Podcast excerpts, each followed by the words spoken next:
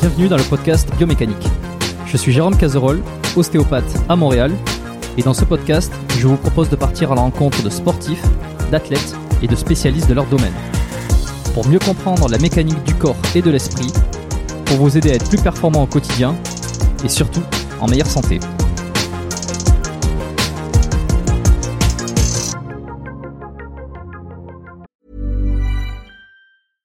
Hiring for your small business? If you're not looking for professionals on LinkedIn, you're looking in the wrong place. That's like looking for your car keys in a fish tank.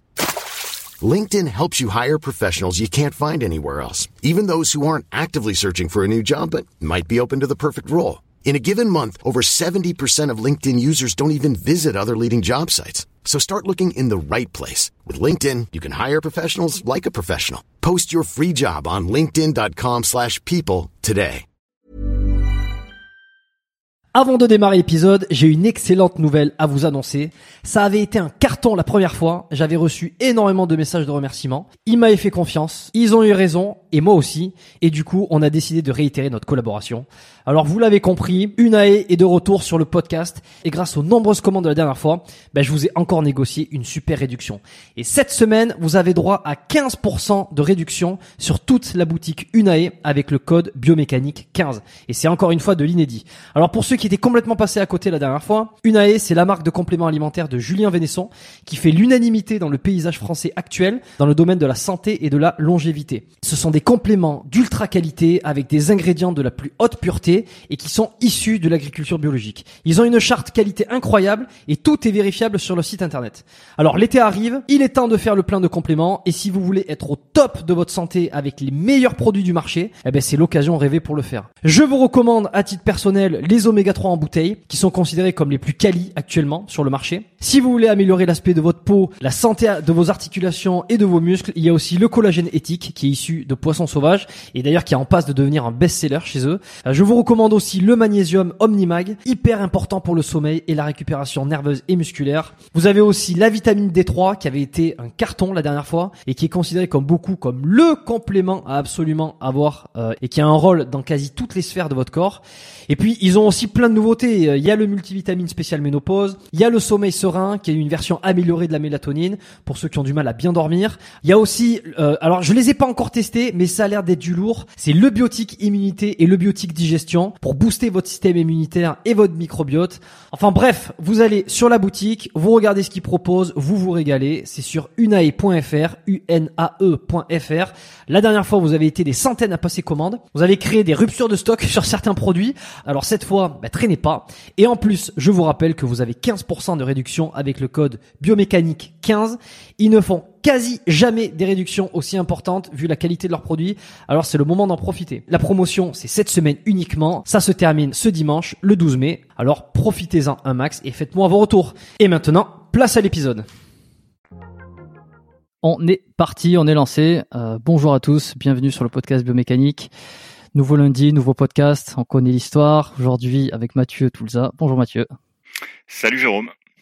Mathieu, Mathieu, Mathieu. Euh, on discutait un petit peu de savoir. Euh, J'aime bien faire comme ça directement la transition. Tu vois, on discutait avant que je lance l'enregistrement euh, sur euh, est-ce qu'il fallait qu'on soit un peu technique, est-ce qu'il fallait qu'on essaye de, de, simplifier les choses. On va essayer de faire plaisir à tout le monde, comme d'habitude. Donc on va on va parler de préférences motrices aujourd'hui, on va parler de morpho-anatomie, on va parler de, de l'entraînement. Hein, les, les purs et durs qui aiment la biomécanique, je pense qu'ils vont être servis. Et, euh, et, et, voilà. Et puis de toute façon, quand il y aura des termes euh, un petit peu plus un peu compliqués ou qui semblent un peu spécifiques, on essaiera de les, de les définir et puis de, de, parler à tout le monde pour que tout ça euh, devienne très simple. Euh, parce que des fois, préférence motrice, le terme, il, a, il peut faire un peu peur, tu vois. ça, ça, ça, ne brûle pas, n'ayez pas peur, ça ne brûle pas. bon, c'est parfait. Euh, je te laisse euh, te présenter brièvement pour commencer, s'il te plaît. Ok, bah écoute, euh, bah Mathieu, Mathieu Toulza, je suis podologue sur la région, enfin dans la région parisienne. Euh, j'ai 42 ans, euh, j'exerce en, en, termes de, enfin en activité libérale, en consultation, on va dire classique d'un professionnel de santé, et j'ai en parallèle une deuxième structure qui s'appelle Sport Posture Conseil que j'ai créée il y a de ça deux ans, également, qui grosso modo euh, bah, utilise les leviers de la morphoanatomie et préférences motrices dont on va parler, de manière à essayer de, de profiler, j'aime pas ce terme-là, mais de, de travailler avec le sportif pour essayer de lui apporter un plus à la fois dans son entraînement, dans sa préparation euh, et dans tout simplement pour performer. Et, euh, et peut-être supplément. J'ai moi-même été sportif de haut niveau il y a, une vingtaine d'années, ce qui peut expliquer mon appétence pour le pour le sport de pour le sport en général. Hein. Le sport de haut niveau, c'est une niche, mais euh, pour le sport en général et, tout ce qui est la partie biomécanique qui me fascine depuis depuis tout jeune. Voilà. Je sais pas si c'est bien résumé. si si, c'est super. J'ai fait exprès, tu vois, de pas faire énormément de recherches sur tout ce qui est les préférences motrices. C'est pas un domaine que je maîtrise. J'adore euh, la morpho-anatomie. Euh, j'aime beaucoup la biomécanique déjà parce que c'est le nom du podcast et que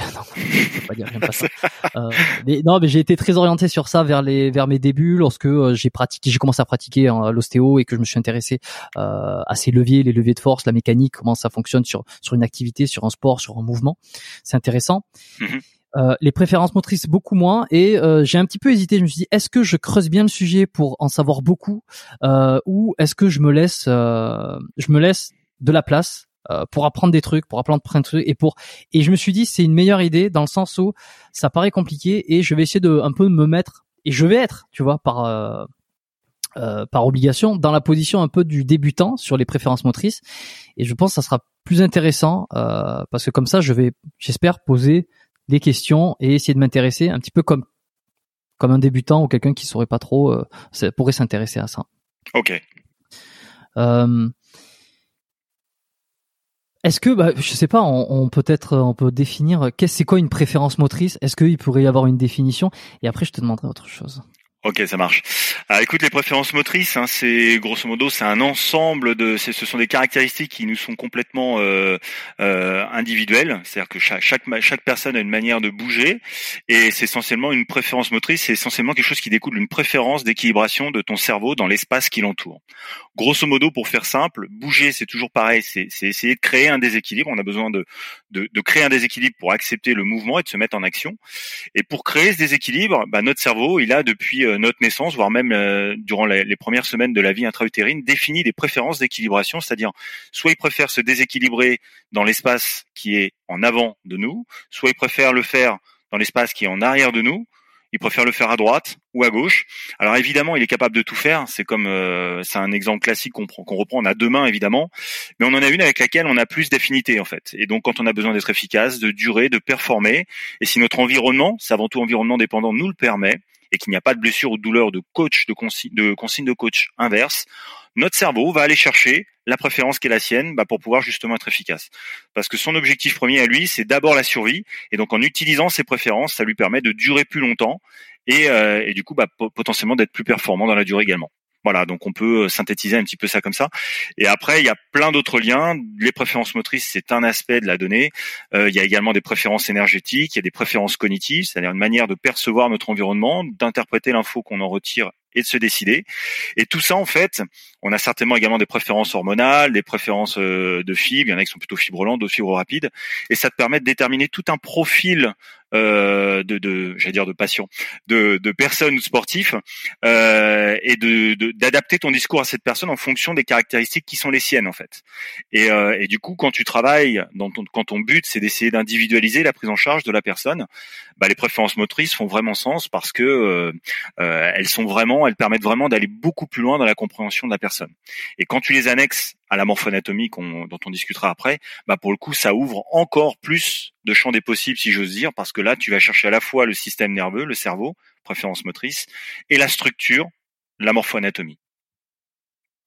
Et est-ce que ça voudrait dire, par exemple, que euh, dès la naissance, euh, si on est capable euh, de prévoir ou de prédire la morphoanatomie, qu'on est capable de dire, de donner donc les préférences motrices, peut-être bientôt dans un futur euh, plus ou moins lointain, euh, préférences hormonales, préférences énergétiques, etc. Donc pas loin de la naissance, en tout cas dans les premières années. Mmh. Est-ce que ça voudrait dire que euh, finalement on serait capable de dire cette personne-là, c'est ce sport qu'elle doit faire parce que, par exemple, préférence motrice sur le côté, plus fibre, je ne sais pas quoi, plus ceci, cela, ben ça, c'est les atouts d'un tennisman. Donc, jouer au tennis mon enfant. Alors, je te dirais, euh, certains vont bondir quand je vais dire ça. Euh, d'un côté, oui. D'un autre côté, il, y aura toujours cette part d'incertitude parce que ce qui fait la, la performance d'un sportif, c'est bien sûr à la fois ses, ses, préférences, sa manière de fonctionner, mais c'est aussi son, son, histoire, son vécu, et ça va énormément influencer l'expression motrice qui sera la sienne, la perception qu'il aura de son sport et également la manière qu'il a de bouger en fait. Parce que quand on bouge, quand par exemple, si je reprends l'exemple du tennis, si j'aime beaucoup Federer, sans me rendre compte, euh, dans ma tête, mon cerveau, le, la motricité, le mouvement idéal du coup droit, c'est celui de Federer. Alors c'est pas forcément adapté à ma motricité, donc il faudra peut-être qu'après je le nuance par rapport à mes préférences, mais j'aurais quand même tendance à, l'utiliser. Donc il sera, on aura des pistes de, d'action si on arrivait à déterminer ce que tu évoques euh, euh, dans, dans, un futur plus ou moins lointain, on aura des idées potentiellement d'où on pourra performer. C'est pas la préférence motrice qui fera la différence parce que quelle que soit ta préférence, à partir du moment où tu sais la comment dirais-je, l'utiliser, l'exploiter d'une bonne manière dans l'environnement qu'elle tient, tu peux être bon quelle que soit ta préférence. Mais pour cela, il faut d'abord la connaître. Ce qui fera, selon moi, peut-être le levier, euh, c'est l'alliance avec la morphoanatomie. Pourquoi? Parce que la morphoanatomie, c'est grosso modo la longueur des segments osseux et la longueur des muscles qui tapissent ces segments osseux. Et en fait, euh, bah clairement, si tu es basketteur, je prends, alors je vais prendre un, lieu commun, mais si tu es basketteur et que tu fais 1m85, ça veut pas dire que tu pourras pas euh, être basketteur. Mais si tu veux être pivot à 1m85, ça va être compliqué. Il va falloir que tu aies une détente sèche énorme ou que tu arrives à exploiter ton jeu. Donc ça, clairement, la morphoanatomie fera la différence. Mais euh, de là à te dire que systématiquement, en connaissant par exemple à 6-7 ans admettons qu'on puisse prédire la morphoanate et les préférences motrices, je ne crois pas qu'on pourra quand même, l'humain a de ça qu'il est quand même extraordinaire, c'est-à-dire qu'il est capable de faire vraiment plein de choses et c'est vraiment l'environnement dans lequel il évolue qu'il façonne aussi et avec lesquels il va exprimer telle préférence ou telle autre. Et du coup, je ne pense pas qu'on pourra euh, qu'on pourra complètement être sûr, tout du moins d'un profil qu'on aurait prédéterminé à l'avance. Je ne pense pas. Voilà. Mmh. Mais euh, après, euh, on sait jamais. Hein. je ne pense pas, car l'humain est vraiment complexe. C'est-à-dire que tu pourrais euh, influencer tes, préférences motrices, c'est-à-dire que euh, un, un, degré de pourcentage. Euh, Alors, en fait, quand tu as une préférence, c'est pas que tu vas l'influencer. Alors évidemment que tu peux travailler. Je reprends l'exemple des deux mains peut-être pour être plus simple pour tes pour tes auditeurs. Euh, je sais pas si tu es droitier ou gaucher. Par exemple, si toi tu es droitier, moi je suis gauche. Bon voilà, bah, moi je suis gaucher. Euh, si jamais demain tu, moi je vis donc dans un environnement de droitier puisque le monde est globalement fait euh, de, de, droitier, hein, environ 90%. Donc quand tu es gaucher, bah es obligé quelque part de temps en temps d'aller chercher ce qu'on non pas ta, ta, faiblesse, mais ce qui n'est pas naturel pour toi. Donc depuis tout petit, tu as amélioré ta main droite, par exemple pour couper les ciseaux, pour conduire, pour faire plein de choses qui ne nécessitent pas forcément un mouvement très précis. Donc je suis capable d'utiliser ma main droite. Donc ça veut donc dire que euh, j'utilise pas ma préférence, j'utilise autre chose. Mais maintenant, si j'ai besoin d'utiliser ma préférence, je vais toujours retourner vers ma main gauche en fait. Et donc pour revenir au sport, quelle que soit ta préférence, en fait, si tu, à partir du moment où tu la connais, et qu'on t'explique comment tu fonctionnes, tout du moins qu'on te fait ressentir, parce que c'est avant tout ressentir. C'est pas, euh, moi je vais pas dire fais comme ci ou fais comme ça. Je vais essayer de te le faire ressentir pour que toi tu sentes et surtout que ton système nerveux perçoive ce qui est bon ou mauvais pour lui. Une fois que tu as compris, en fait, ton corps va se positionner naturellement tout seul pour gérer l'information qui est la sienne, qu'il reçoit, pardon, de l'environnement qu'elle sien, et du coup il va exprimer sa préférence. Voilà un petit peu. C'est un peu abstrait, c'est pas évident à expliquer comme ça sans exemple, on va dire euh, visuel, mmh. mais c'est grosso modo c'est ça. C'est-à-dire qu'automatiquement, tu vas toujours avoir un côté euh, qui qui naturellement sera sera plus facile pour toi, mais ça veut pas dire que tu ne peux pas utiliser l'autre côté, que tu ne peux pas exceller, mais ça sera pas naturel. C'est-à-dire que exactement. voilà, c'est-à-dire que là t'es gaucher euh, ou moi par exemple, bon, je, j'ai automatiquement j'écris la main droite et je vais écrire très bien. C'est-à-dire que je peux et d'ailleurs, être droitier est une préférence motrice euh, à droite. C'est on, on peut dire ça. Voilà, disons que c'est une préférence. Alors la main, c'est souvent associé à la comment dirais-je à la zone du langage au niveau cérébral, c'est-à-dire que la main, c'est pour toi la manière d'exprimer une émotion, une sensation. Et d'ailleurs, avant de parler, avant d'écrire, pardon, euh, la manière qu'avait l'homme préhistorique de communiquer entre eux, en fait, c'était de faire des dessins. En fait, donc ils prenaient. On s'est rendu compte. Là, je, je, fais une petite digression, mais on s'est rendu compte que déjà euh, à l'époque où ils dessinaient des, des, dessins sur les murs, bon, on distinguait des gauchers et des droitiers. Donc la main, c'est avant tout le prolongement d'une expression de quelque chose que tu souhaiterais communiquer. Et euh, du coup, c'est oui, c'est une préférence motrice, mais c'est pas une préférence motrice au sens euh, euh, préférence de survie. Quand je te parle de préférence motrice, c'est avant tout pour lutter contre la gravité. Là, c'est une préférence d'expression en fait. Donc c'est plutôt la zone du langage quand on parle de la main droite et de la main gauche. Si tu prends Nadal, il, écrit, il, il signe, il fait tout de la main droite. Donc ça, c'est pour exprimer un mouvement ou une, une, émotion. Par contre, il joue au tennis de la main gauche. Tu vois, c'est la seule chose qui fait de la main gauche. Il, aurait donc il a une préférence motrice à gauche mais il a une préférence expressive euh, à droite. Exactement. C'est-à-dire que pour tenir sa raquette, on peut on peut envisager voilà, on peut on peut le, le simplifier comme ça. C'est-à-dire que pour jouer au tennis, euh, son cerveau, son système nerveux, parce que c'est plus large que le cerveau, hein, c'est le système nerveux globalement, euh, gère mieux les paramètres quand il tient sa raquette du côté gauche que s'il la tenait du côté droit. Alors je sais pas ce qu'il donne quand il tient la raquette du côté droit, je l'ai je, l'ai pas vu jouer de la main droite. En revanche, il fait tout de la main droite sauf jouer au tennis. Et ça, ça s'est fait naturellement. C'est pas son coach qui lui a dit, parce que euh, Nadal, je crois, jusqu'à 12-13 ans, jouait des deux mains, un peu à la Fabrice Santoro. Et puis en, évoluant de niveau, son, oncle lui a dit à un moment, écoute, il va falloir que tu sélectionnes une main parce que tu n'auras pas le temps de t'organiser en jouant des deux mains. Et naturellement, il a été chercher sa main gauche. Il y a un, il y a un article, euh, il y a un reportage sur YouTube si ça intéresse les auditeurs, où, euh, où Nadal, enfin son oncle Tony Nadal, explique un petit peu ce phénomène-là. Donc naturellement, il a été chercher sa main gauche, certainement parce que pour lui, dans son organisation motrice, dans son mode de fonctionnement, dans son schéma moteur, eh ben c'était plus évident en tenant la raquette du côté gauche que du côté droit. Mais ça n'a pas changé. Ça ne veut pas dire qu'il fait tout de la main gauche. Non, c'est juste qu'il joue au tennis de la main gauche. Voilà. Pour revenir sur euh, les les dessins euh, sur les murs, sur les hommes, les, chez les hommes préhistoriques. Comment on a pu déterminer que euh, ce dessin a été fait par un droitier et l'autre a été fait par un gaucher? Écoute, c'est une très bonne question. En fait, euh, il y a un livre qui s'appelle L'homme asymétrique. Ça a été écrit par Guy Azemar dans les années 60-70. Quelqu'un, c'était un médecin qui s'est un des premiers qui s'est intéressé justement à essayer de comprendre euh, bah, comment les gauchers pouvaient évoluer dans ce monde, euh, sachant qu'à l'époque on avait moins de statistiques d'aujourd'hui. On pensait que les gauchers étaient, je crois, il me semble, de 5 ou 7% sur la population mondiale, ce qui est pas énorme. Et il a fait énormément de recherches pour essayer de comprendre cette histoire de latéralité au niveau cérébral.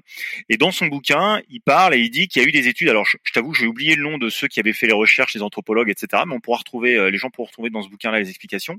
Ils ont vu en fait par rapport aux empreintes de main et au positionnement et la, la manière, tu as des gens qui sont spécialisés euh, là-dedans, j'imagine, dans la manière qui avait été posée, tu sais, les empreintes de main, pour faire le dessin ou pour faire le, le, le, le mouvement du, du, dessin, ils en ont déduit par rapport à la forme de la paume, la forme du pouce, que c'était plutôt une main gauche ou plutôt une main droite.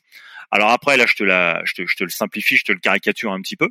Mais dans ce bouquin, c'est très bien expliqué. C'est un bouquin qui a été écrit, euh, euh, alors peut-être un peu euh. plus, l'homme asymétrique, c'est Guy, Guy Azemar. Voilà, il était médecin équipe de France d'escrime et était, il a bossé à l'INSEF, je crois, jusqu'au début des années 2000. Il est décédé il y a, il y a peu de temps.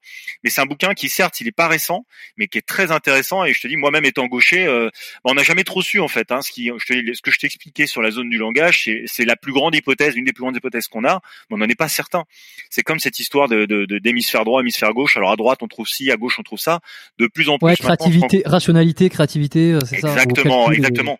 Et de plus en plus, en fait, on se rend compte que bah, parfois ces zones-là, elles sont à cheval sur les deux hémisphères. Donc c'est pas aussi latéralisé euh, qu'on aurait pu le penser il y a encore 10 ou 15 ans. Ça ne veut pas dire que ce n'est plus valable. Ça veut juste dire qu'il faut faire encore une fois attention quand tu fais des raccourcis et des généralités. Mm. Euh, bah, de temps en temps, euh, c'est pas aussi simple que ça. Et donc en fait, bah, Guy Azema avait émis cette hypothèse qu'il constatait que dans certains sports, notamment les sports d'opposition, donc lui, son dada, si j'ose dire, c'était c'était l'escrime. Et eh ben, euh, il prend un exemple, une des finales dans les années 60 ou 70 des Jeux Olympiques, il me semble. Les huit derniers finalistes, bah, c'était huit gauchers. Et il, il voyait vraiment que c'était une propension bien plus marquée que dans d'autres sports. Il a commencé à s'interroger, à essayer de comprendre. Et un autre bouquin qui, qui parle un petit peu de ça aussi, alors un peu moins, c'est Le gène du sport, qui a été écrit par David Epstein en 2013-2014, où euh, pareil, bah, ils, ils, ont fait tout un tas d'études et ils essayent de comprendre un petit peu bah, pourquoi, euh, euh qu'est-ce qui ferait qu'un gaucher serait, serait plus à l'aise dans des, un sport d'opposition qu'un droitier. Alors ils, ils vont chercher le, la prise d'informations visuelles, ils vont chercher le stockage d'images, ils essayent de comprendre tout un tas de choses, tout ce qui peut se passer au niveau cérébral. Et, euh, et, et, en gros, voilà, on, a, on émet des hypothèses. Encore une fois, euh, sur 7 milliards d'individus, c'est dur de confirmer sur un large panel. Mais les grandes hypothèses actuelles sont celles qu'on vient d'évoquer, c'est-à-dire qu'effectivement, euh, motrice de la main est plutôt annexée à la zone du langage. Donc, euh, on peut en déduire que si tu es droitier, ta zone de langage serait plutôt située à l'hémisphère gauche comme un petit peu le, les yeux, le nerf optique, les, les deux nerfs optiques qui se croisent à un moment donné. Exactement, ouais, au niveau de, qui, qui, ouais, voilà, c'est le, le qui arrive en, la partie postérieure, exactement. Ouais, tout à fait. Ouais, exactement. D'accord. Le, le, gène du sport que j'en ai entendu parler pas mal et, euh, et surtout par euh, Rudy Koya qui en a qui en a parlé un petit peu, donc euh, intéressant. Inné contre acquis. David Epstein. Epstein, exactement. À, à, ne pas confondre avec, ce n'est pas le frère de Jeffrey. Epstein Non, euh, non, non, oui, effectivement. Enfin, je, je ne sais pas, mais euh, non, effectivement, faut pas se confondre. C'est pas tout à fait. Non, non. C'est pas dans le même délire. Non, là, pas vraiment, non. Voilà, pour ceux qui savent pas, il t'apprend Epstein sur euh, Netflix. Il y a un documentaire qui retrace. Euh, voilà, c'est pas de lui dont je parle. C'est c'est de l'autre. C'est celui qui c'est un peu plus léger comme sujet. C'est euh, c'est peut-être un voilà, c'est un peu plus sportif, ouais. ok. Bon, on va revenir sur tout ça un petit peu. Hein, euh, du sport, ouais. Inné, acquis, nature, quant culture, hyper intéressant. Ouais, c'est fascinant. Exactement, c'est fascinant. Ouais, je t'invite à lire. Il parle un peu de morphoanate, aussi de morphotype.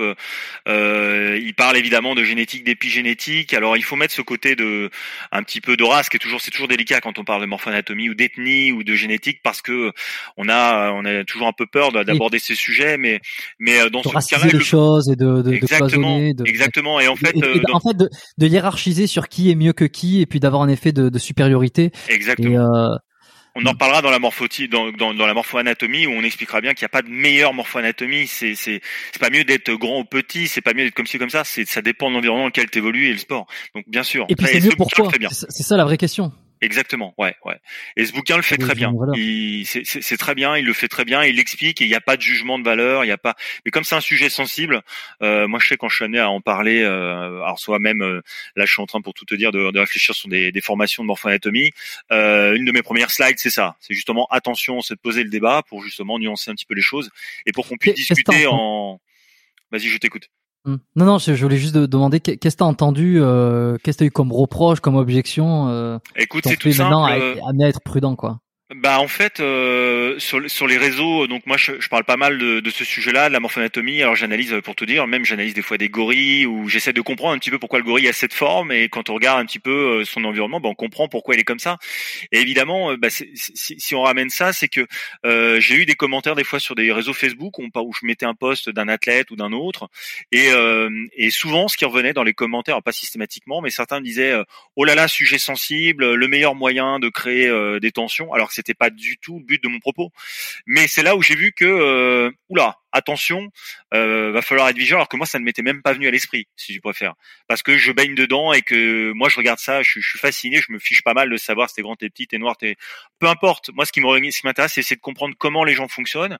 Et euh, je te dis, je faisais même des, des, je regarde les, gorilles, j'aime beaucoup ça, j'aime bien comme voir un petit peu comment ils fonctionnent. Et c'est d'ailleurs, euh, c'est alors petite digression encore, mais c'est d'abord Albert Einstein qui disait si tu juges l'aptitude d'un poisson, l'intelligence d'un poisson à sa manière de grimper un arbre, tu fais fausse route. Donc encore une fois, faut toujours ramener le prisme de la morphoanatomie, de l'environnement, l'écosystème dans lequel on évolue. Et donc il n'y a pas de bonne ou mauvaise forme, de, de meilleure race qu'une autre, ça n'a rien à voir, c'est complètement différent. Voilà, donc c'est pour ça que je fais attention maintenant. Est-ce que tu as croisé des spécialistes, des experts euh, de, près ou de loin qui t'ont semblé euh, utiliser un petit peu ça à des fins de euh, pas de propagande, mais tu vois que un petit peu comme bon, je, suis très nul en histoire, je veux pas dire de conneries, mais par exemple Hitler a utilisé des travaux scientifiques pour essayer de concorder ça avec son idéologie, par exemple. Bon, je, vais très loin, hein, je veux dire, je, compare, je veux pas te demander si tu as croisé des, des mecs qui veulent ça, mais est-ce que tu as vu, je sais pas, dans les experts, justement où il y avait il y avait un regard biaisé de, de, de, de jugement de valeur sur différentes personnes, sans forcément citer, tu vois, mais genre une dérive quoi. Non, écoute, alors moi, pour, les gens avec qui j'en ai parlé, euh, non. Alors j'en avais parlé, je connais un petit peu Rudy, donc j'en avais parlé quand je l'avais vu. On n'a jamais eu ce souci-là, au contraire. Donc euh, c'est quelqu'un qui était très ouvert, donc j'ai pas eu de problème. C'est celui avec lequel j'en ai le plus parlé. Euh, je connais pas, alors je connais Frédéric Delavier évidemment parce que j'ai tous ses bouquins et j'ai écouté les podcasts et notamment le dernier qu'il a, sur lequel il est passé chez toi là, qui était très intéressant. Euh, voilà, mais j'ai jamais parlé de vive voix avec lui de ça. Gundil non plus, enfin Michael Gundil, son acolyte non plus. Donc voilà, mais donc non, moi j'ai jamais eu de, de problème à ce niveau-là. Mais effectivement, Hitler avait fait dire beaucoup de choses euh, aux expériences scientifiques qu'il menait.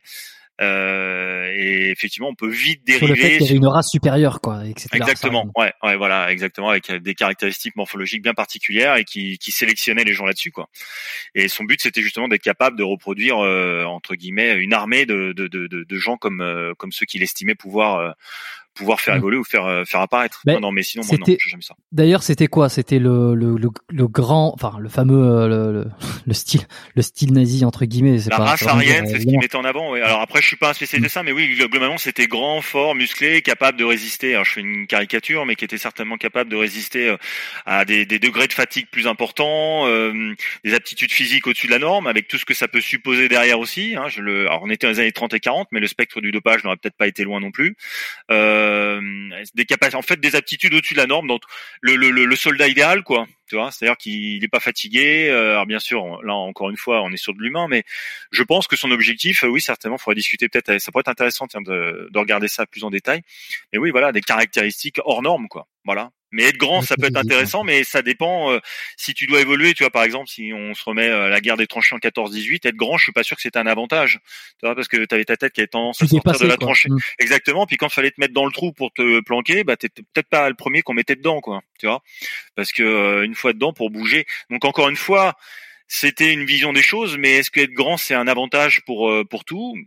Ça dépend, tu vois, être grand dans une dans comment dirais-je dans, dans, dans les dans, dans, certaines zones ça peut être dangereux tu vois t'es exposé voilà. Donc euh, voilà mais en tout cas lui c'était la vision qui était la sienne enfin tout du moins c'est encore une fois en caricature peut-être un petit peu mais c'était certainement une des visions qui devait euh, qui devait le mener à penser ça quoi non, mais tu vois, c'est intéressant. Je pensais pas qu'on allait parler à un moment donné de. C'est ça qui est intéressant hein, dans les podcasts, et c'est pour la raison pour laquelle j'essaie de les préparer euh, euh, à minima, à minima, ouais, ouais, non, euh, pour euh, pour avoir des, des, des trucs comme ça, parce que c'est venu petit à petit, et je me suis dit, tu vois, à force de d'aller d'aller vraiment dans dans chercher presque la meilleure génétique ou le, la meilleure morphologie, la meilleure préférence, etc.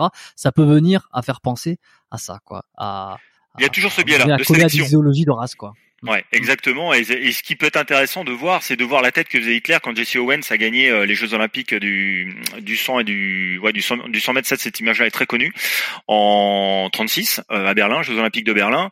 Euh, à ma connaissance, il est quasiment le le seul individu de race noire à la finale du 100 mètres et c'est lui qui gagne. il suffit de regarder la tête d'Hitler. Tous ceux qui sont à côté, alors je me souviens pas de tous, mais t'as t'en as qui ont le morphotype proche de ce que pourrait suspecter d'Hitler d'être euh, performant et pourtant euh, il est il met il bas à plat de couture quoi, tu vois, sur du sur du un terrain qui est pas du tout une piste d'athlète d'aujourd'hui. Donc c'est encore une fois, est-ce que là à cette époque-là c'était bien d'être grand? Bah apparemment peut-être pas suffisant puisqu'ils n'ont pas gagné hein. donc euh, tu vois? Donc c'est ça il, a dû il a dû euh, trouver une raison euh, pour laquelle euh, ça a pas marché. Ah, certainement, ouais, ouais. un biais de confirmation très puissant à mon avis. Ouais, clairement, mais c'était, c'est vraiment marquant cette image. Et bon, en plus au-delà du, du fait que ce soit Jesse Owens qui est quand même un des premiers grands, des plus grands athlètes du XXe siècle. Donc du coup, c'est, c'est intéressant, mais on peut faire, on peut faire un parallèle avec ça, ouais. Ok. Bon, et alors.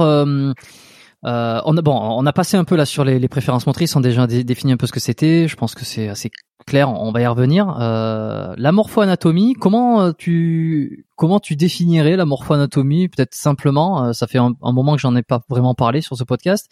Et comment tu l'as découvert? Comment Ouais, comment t'as été venu à t'intéresser à ça? Écoute, on va faire simple. Comme je te disais tout à l'heure, euh, donc euh, par le passé euh, sportif de niveau. Avant ça, j'avais un papa qui était très sportif. Enfin, j'ai toujours un papa qui est très sportif.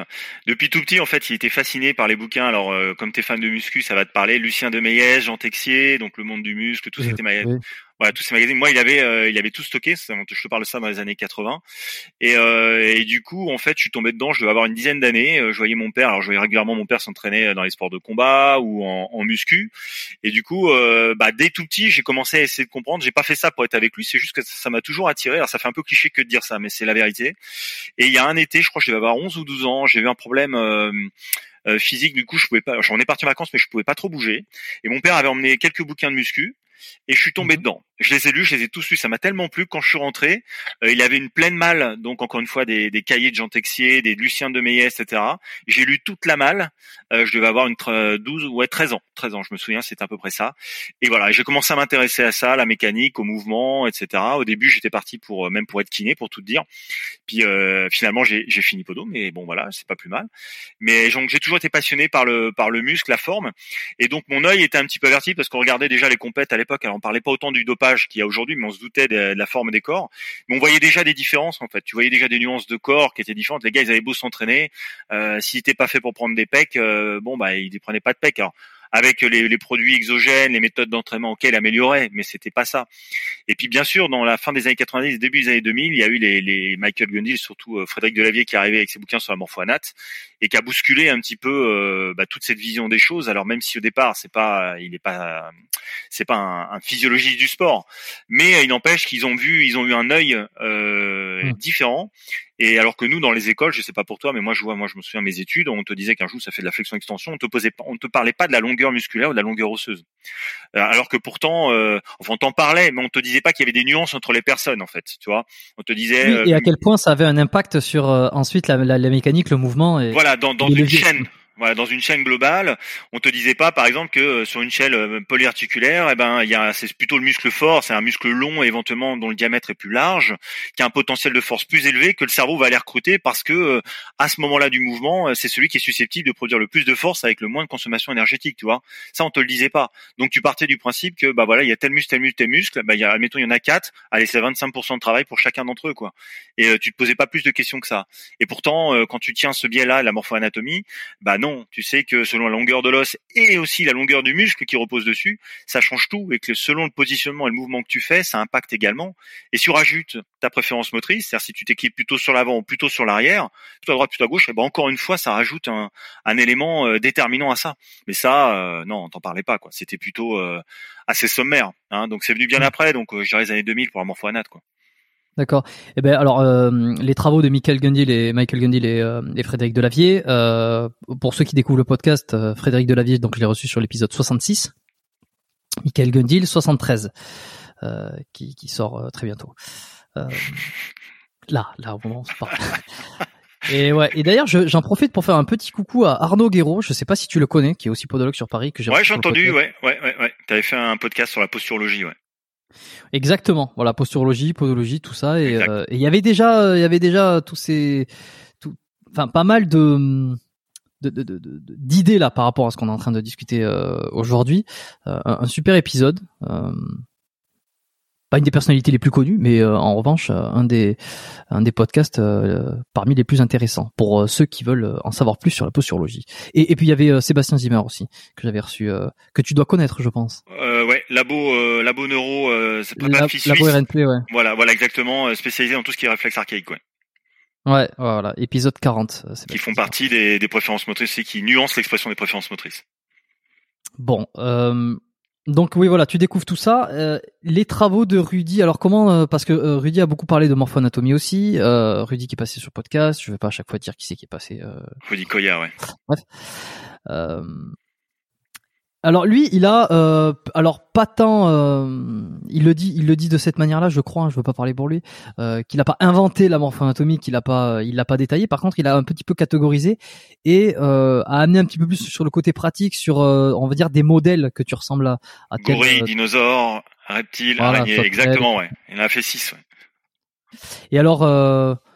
ouais, quel est ton avis là-dessus? Est-ce que vous, bah, vous en avez discuté un petit peu? Ouais, on s'est rencontré avec Rudy. Écoute, j'ai contacté Rudy il y a, c'était en 2018, parce que moi je commençais à faire des liens avec les préférences motrices, et, euh, et du coup euh, j'ai contacté Rudy. Ouais, c'était en 2018. On s'est rencontré une journée entière sur Annecy, donc il m'a su super bien reçu. On est, j'étais passé du temps dans sa salle à Annecy. Après on a mangé ensemble. Après on a, bon, enfin, on a été euh, longtemps du sujet. Et l'idée c'était justement d'aller lui montrer un petit peu en quoi les préférences motrices euh, pouvaient. Euh, bon, Rudy, pour pour ceux qui le connaissent pas, c'est quelqu'un qui est très grand, fait 1m96, donc un beau bébé, il doit faire dans les 100, un peu plus de 100 kilos, donc une belle masse, et du coup euh, avec un gabarit de sauterelle. Et du coup, euh, in fine, c'était essayer de comprendre un petit peu comment il cohabitait avec sa morphoanate. Et, comme lui, il voyait certaines, euh, alors bon, je veux pas, je veux pas trahir de secret, mais il voyait parfois certaines limitations ou certaines douleurs apparaître sur certains muscles ou certains mouvements, tout du moins, euh, notamment le squat. On essayait de comprendre. Et moi, je lui ai dit, écoute, j'étais parti avec ma plateforme de pression, c'est une plateforme sur laquelle les gens montent tout simplement. Alors, elle peut servir à la fois en statique et à la fois en dynamique, sur laquelle on mesure l'évolution de ton centre de pression. En gros, l'application de ton centre de gravité au sol. Et ça permettait de voir, bah, au moment du squat, comment il s'équilibrait en fait. Tu vois, on essaie de voir cette nuance, cette notion. Et en parallèle, donc, les préférences motrices, ça s'observe, mais ça se, teste également. C'est-à-dire qu'il y y a environ 200 à 250 tests possibles sur une personne. Alors évidemment qu'on ne fait pas les 250 tests, mais on en fait quelques-uns pour déterminer un profil moteur de base. Et du coup, j'avais déterminé le profil moteur de base de Rudy. J'ai regardé ensuite comment il bougeait dans son mouvement spécifique, et on a essayé de faire la parité entre ce qui est éventuellement euh, qui provenait le mouvement des préférences motrices ou ce qui était plutôt quelque chose qui était impacté par la morphoanate. Donc c'est là à cette occasion-là qu'on a discuté justement de, de, ces liens. On en a parlé longtemps et, euh, et d'ailleurs on avait bien matché parce qu'il m'avait même proposé de faire un article sur son site que j'ai fait sur les, entre les l'expression des préférences motrices euh, dans le squat. C'est rien aérien. Exactement. Mais donc c'est comme ça. Et donc oui, Rudy avait mis en place une, une analyse morpho-anatomique. Euh, alors maintenant on parle d'anatomorphologie parce que c'est vrai que morpho-anatomique, quand on regarde un petit peu la définition, morpho c'est la forme, anatomique c'est au départ c'est une découpe, des dissections. On va dire plutôt une analyse anatomorphologique, c'est-à-dire la forme, l'étude de la forme du corps. Et globalement, il a déterminé six profils euh, qui permettent grosso modo d'avoir une, une, image aux gens peut-être plus simple. Donc ce qu'il aime bien reprendre souvent, bah, c'est l'image du gorille qui est euh, bah, donc en gros un grand torse, des longs bras et des jambes plutôt courtes, euh, qui sont plutôt donc fait pour le squat. Voilà, exactement, fait pour le squat. Peut-être un peu moins pour les mouvements développés au-dessus de la tête parce que des longs bras c'est compliqué. Euh, éventuellement faire un développé couché avec des longs bras moins évident. Un soulevé de terre c'est pratique parce que t'as pas trop à te pencher, voilà. Et si t'es sauterelle, bon bah là c'est l'inverse. T'as un tronc entre guillemets un peu plus court. Par contre t'as des longs segments. Donc encore une fois avec des mouvements forts, des mouvements faibles. Et donc ça, ça lui a, ça a permis, je pense, aux yeux des gens qui n'étaient pas des spécialistes, c'est-à-dire que les gens qui n'ont pas forcément envie de se prendre la tête et de se retourner le cerveau pour essayer de comprendre quelle est la forme de leur corps, bah, en six catégories, de donner une tendance. Euh, donc ça c'était pas mal parce que souvent les gens avaient tendance à se, à se référer au, morphotype de Sheldon euh, qui était au nombre de trois et ectomorphe, ouais endomorphes, mésomorphes exactement, et qui en fait euh, ne traduisent pas du tout la forme de ton corps. En fait, ça te donne une tendance globale, mais ça ne te donne pas des d'idées sur tes zones fortes et faibles, que ce soit tant sur le plan des leviers osseux favorables que sur le plan des leviers musculaires favorables. Euh, ça donne juste une tendance. En gros, t'es grand ou petit, t'es mince ou gros, et puis tu prends plutôt du muscle ou pas. Ok, mais euh, c'est pas c'est pas la population. Toi. Puis maintenant, on pourrait rajouter le skinny fat en plus, quoi. Donc euh, ça, c'était. Ça a été longtemps de ça. Alors une, une, espèce de, de, légende comme le, les ectomorphes, mésomorphes, les, les, profils de Sheldon. Et puis euh, à un moment donné, il y a une grande mode où tout le monde disait ah ben finalement c'est de la merde. Euh, enfin c'est de la merde, j'exagère un peu, mais euh, que genre c'était pas voilà, il y avait rien qui avait été prouvé, que ça avait été balancé comme ça, et puis que tout le monde l'a repris, et puis euh, ça a été comme une espèce de légende. Euh, a posteriori, toi qui est un, un, peu plus dans le dans l'expertise sur ça, qu'est-ce que t'en penses? Est-ce que est-ce que parce que les trois catégories sont ectomorphes, en gros, c'est tu brûles beaucoup de calories, t'es plutôt fin et, euh, et voilà c'est ça. Mésomorphe t'es quelqu'un qui prend vite du poids que ça soit du gras et du muscle. Donc il a un métabolisme apparemment lent. Et le l'endomorphe c'est le parfait. C'est celui qui a pas beaucoup de gras et qui a beaucoup de muscles et qui a, qui a un bon métabolisme c'est ça? le, le, l'ectomorphe c'est quelqu'un qui est plutôt longiligne et fin. Donc ce serait plutôt le général de Gaulle en gros grosso modo tu vois c'est quelqu'un d'assez long euh, le mésomorphe c'est plutôt celui qui, est, qui va prendre de la masse musculaire c'est le mésomorphe et après l'ectomorphe euh, l'endomorphe ah, pardon c'est quelqu'un voilà, l'endomorphe c'est quelqu'un qui va plutôt avoir tendance à, à, à aimer le, à prendre un peu de gras. Et puis lui, il avait fait, il avait été même jusqu'à faire un parallèle sur la manière qu'était euh, de vivre de la personne. Donc en gros, endomorphe, c'est Churchill qui aime bien la bonne bouffe, euh, etc. Il a une appétence pour le pour la nourriture. L'ectomorphe, c'est plutôt le cérébral et qui a tendance à avoir un corps fin et qui, tu vois. Donc Exactement, j'avais vu ça en cours, je crois, à un moment donné sur un des cours. Exactement, voilà. Et le mésomorphe, en gros, bah c'est euh, voilà, c'est génial, c'est super. Es... En gros, si t'es pas mésomorphe, euh, tu te suicides, quoi. Donc, euh... si tu veux faire de la muscu et que t'es pas mésomorphe, c'est fini, c'est foutu pour toi. Non, mais en gros, c'était un peu caricatural, mais ça avait le mérite. C'est comme toute chose. Moi, je dis ces gens-là, euh, c'est comme tous les précurseurs. Évidemment qu'il y a beaucoup de choses fausses, mais tout n'est pas faux et ils ont le mérite d'avoir vu peut-être des choses avant d'autres. Et ça ouvre justement des portes après pour que certains aillent chercher plus loin dans le sujet, creuser plus loin et donc donner naissance peut-être ou pas donner naissance parce qu'on l'a sous les yeux, mais sauf qu'on n'avait pas cette manière-là de l'avoir, mais permettre de faire éclore bah, notamment la morphoanatomie, toi s'interroger sur la forme des corps. Tu vois, euh, si tu regardes un modèle est valable jusqu'à qu'il y en ait un meilleur, quoi. Exactement, c'est toujours pareil. Il faut, on est obligé de se baser. C'est mieux que de ne pas avoir de référence, parce que quand tu as besoin de prendre quelqu'un en charge, si tu sais pas sur quoi te baser, si t'as pas de repères, ça veut pas dire qu'ils sont bons pour tous, mais ça te permet de tester par rapport à une norme ou une base. Cette norme, évidemment, elle, a ses limites, mais c'est une base. Si t'as pas de base et pas de repères, si je te dis oh là là, euh, t'es gros, ouais, tu vas me dire mais je suis gros par rapport à quoi? C'est quoi gros? Tu vois, c'est quelle est la notion du gros euh, Si oh là t'es grand, ouais mais alors c'est quoi grand? Est-ce qu'un mètre 78 c'est grand ou un mètre 74 Tu vois? Donc c'est toujours pareil. Et la repère, bah si tu prends la, la, taille moyenne du français, tu bah c'est temps. on peut considérer que si tu fais 4-5 cm de plus, on va dire que t'es plutôt grand. Et si tu fais 4-5 cm de moins, t'es plutôt petit. Mais pour ça, il faut une norme ou une moyenne. Bon bah voilà, bah ces repères-là, ça te permettait d'avoir une, une, vision déjà de la personne et de la comparer à ça. Mais trois gabarits, c'était, c'est ouais, c'était très limitatif parce que clairement, euh, enfin, ça, on peut pas se résumer à, à trois gabarits quoi, ni même mmh. à cinq ou six. Hein, c'est beaucoup plus large, mais ça donne des tendances déjà. Ça donne des tendances. Donc ça a quand même du sens. Et je trouve qu'il a eu le mérite euh, euh, Sheldon de bah, de mettre les pieds dans le plat et de parler d'un sujet dont personne s'intéressait avant quoi. Donc ça c'est bien. Ok, bon bah alors maintenant le, le, l'anatomorphologie, donc on va dire c'est le modèle euh, plus évolué et un petit peu plus recherché et, et plus actuel euh, de ces de ces morphotypes. Euh, alors ça c'est Rudy hein, qui, qui, classifie, qui a classifié un peu donc euh, comment Gorille, donc voilà, c'est plus pour le squat. T'as la sauterelle qui a des longs, longs bras, longues jambes. donc tous les mouvements de, de, de pousser en général c'est pas top parce qu'il y a beaucoup d'amplitude sur les mouvements. D'ailleurs la sauterelle elle est, elle est, forte à quoi je crois au, tout ce qui est tirage peut-être à la limite? Euh, oui alors tout dépend de quel tirage en fait. C'est-à-dire que il faut voir ça dépend ce que tu cherches à voir. Est-ce que c'est euh, si par exemple si tu as des longs bras donc on va prendre l'exemple de la sauterelle qui a des longs bras si tu te suspends et que tu te fais des tractions la distance pour ériger ton poids sur le haut d'accord, pour te rapprocher de la barre de traction, va être plus long que quelqu'un qui aurait des bras plus courts. La sauterelle, elle va peut-être pouvoir compenser certains mouvements. Alors tout dépend si tu as quand même un membre sub qui est vraiment qui est peut-être un peu plus long proportionnellement que ton membre inf, tu vas peut-être pouvoir compenser et chercher euh, tout ce qui est barre au sol. Mais la sauterelle, c'est pas vraiment un gabarit qui est idéal, on va dire, pour les mouvements de muscu quand même. Puisque les mouvements de muscu, quand tu utilises le membre inf ou le membre sub, dès que tu as des longs membres, ah, c'est chiant. Après, si jamais tu as des, pardon, c'est, c'est pas très agréable. on, va dire, on va dire comme ça. Non, non, tu peux, tu peux, c'est pas super pratique. Mais après, je nuancerais ça dans le sens où d'avoir des longs segments, c'est embêtant. Mais si tu as des longs muscles dessus, ça va compenser ce long segment. C'est-à-dire que si tu as un long quadriceps sur un long fémur, la masse et donc la force potentiel que ce quadriceps va pouvoir produire et euh, avoir euh, peut permettre quand même de mobiliser la structure. Donc c'est toujours pareil, il faut voir la longueur du segment, mais aussi la longueur du muscle qui le tapisse, et aussi éventuellement comment ce muscle est stimulé dans le mouvement en question en fait. Parce que tu as des gens qui vont avoir peut-être un long fémur, un quadriceps court, mais euh, quand ils font le mouvement, si on le rapproche au terrain, terrien ou à l'aérien, eh ben ils vont plutôt ressentir le mouvement à d'autres endroits et du coup ça va pas trop les impacter que d'avoir en gros euh, ce, ce, ce fémur long, toute proportion gardée, j'entends. D'accord? Donc c'est, encore une fois, faut se dire quel mouvement tu fais. Euh, si tu as des longs bras et que tu fais du squat, on s'en fout, c'est pas grave, génial. Si tu as des longs bras et que tu veux battre le record du monde de développer couché, ah là, ça va être chiant là. Tu vois, à moins que tu aies une cage thoracique très épaisse et qui te permette du coup de diminuer l'angulation. Mais tu vois, c'est toujours pareil. Après, il y en a toujours qui vont dire ah oui, mais moi j'ai un pote qui a ça. Bien sûr, c'est comme il y en a qui fument trois paquets de cigarettes, ils meurent pas tous. Mais globalement, tu sais que potentiellement, plus tu fumes, moins ça va être facile pour toi. C'est pareil pour les longs segments en fait. C'est des tendances en fait. C'est des tendances. Faut pas dire c'est comme ci comme ça. C'est des tendances. Et donc Rudy est parti là-dessus effectivement.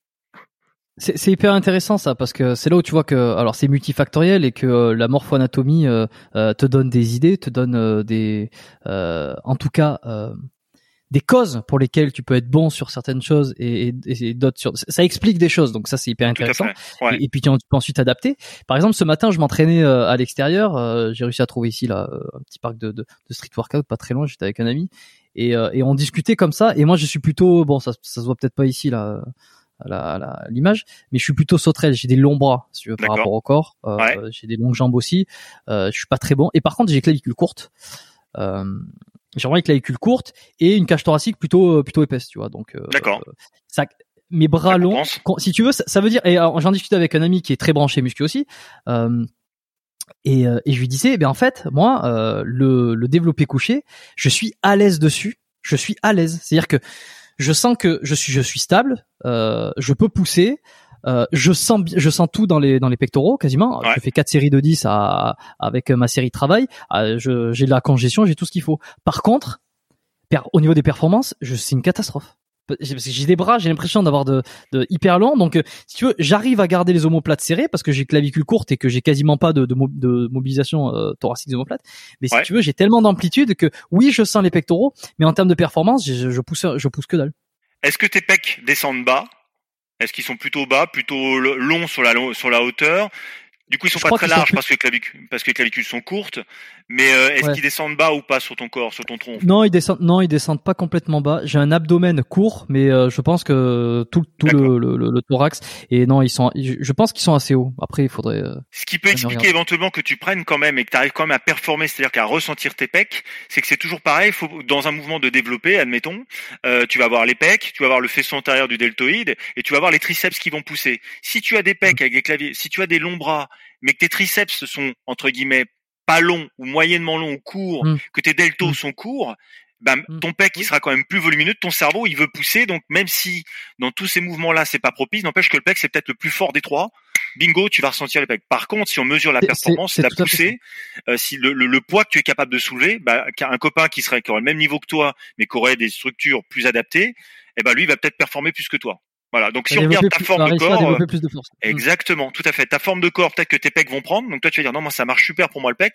Par contre, si on regarde la quantité de poids que tu soulèves, enfin là, en, en une rep, eh ben là, on va voir des nuances en fait, parce qu'effectivement, l'expression que tu pourras toi fournir, l'expression de force que tu pourras fournir, sera pas la même que ton copain qui lui aura peut-être un corps plus propice à ça. Voilà, oui, effectivement. Eh ben, eh ben, c'est, c'est exactement ça. T'as mis l'explication sur la situation et, euh, et le pote que j'ai, qui lui est grand, il fait, il fait 1m93 je crois, euh, il est aussi plus ou moins sauterelle, il a des longs bras. Par contre, il a des clavicules euh, plus plus longues et lui, Ouais. euh, il met, bon alors c'est, il est, il est plus lourd aussi, il est plus grand, donc il met forcément, plus- il est plus lourd que moi. Il a jamais fait 100 kilos au développé couché, mais euh, il a des, je sais qu'il est, il met plus lourd que moi. Euh, mais par contre, le développé couché, c'est une catastrophe pour lui. Il est obligé tout le temps de serrer les épaules parce qu'il sent qu'il est pas à l'aise, il est pas bien.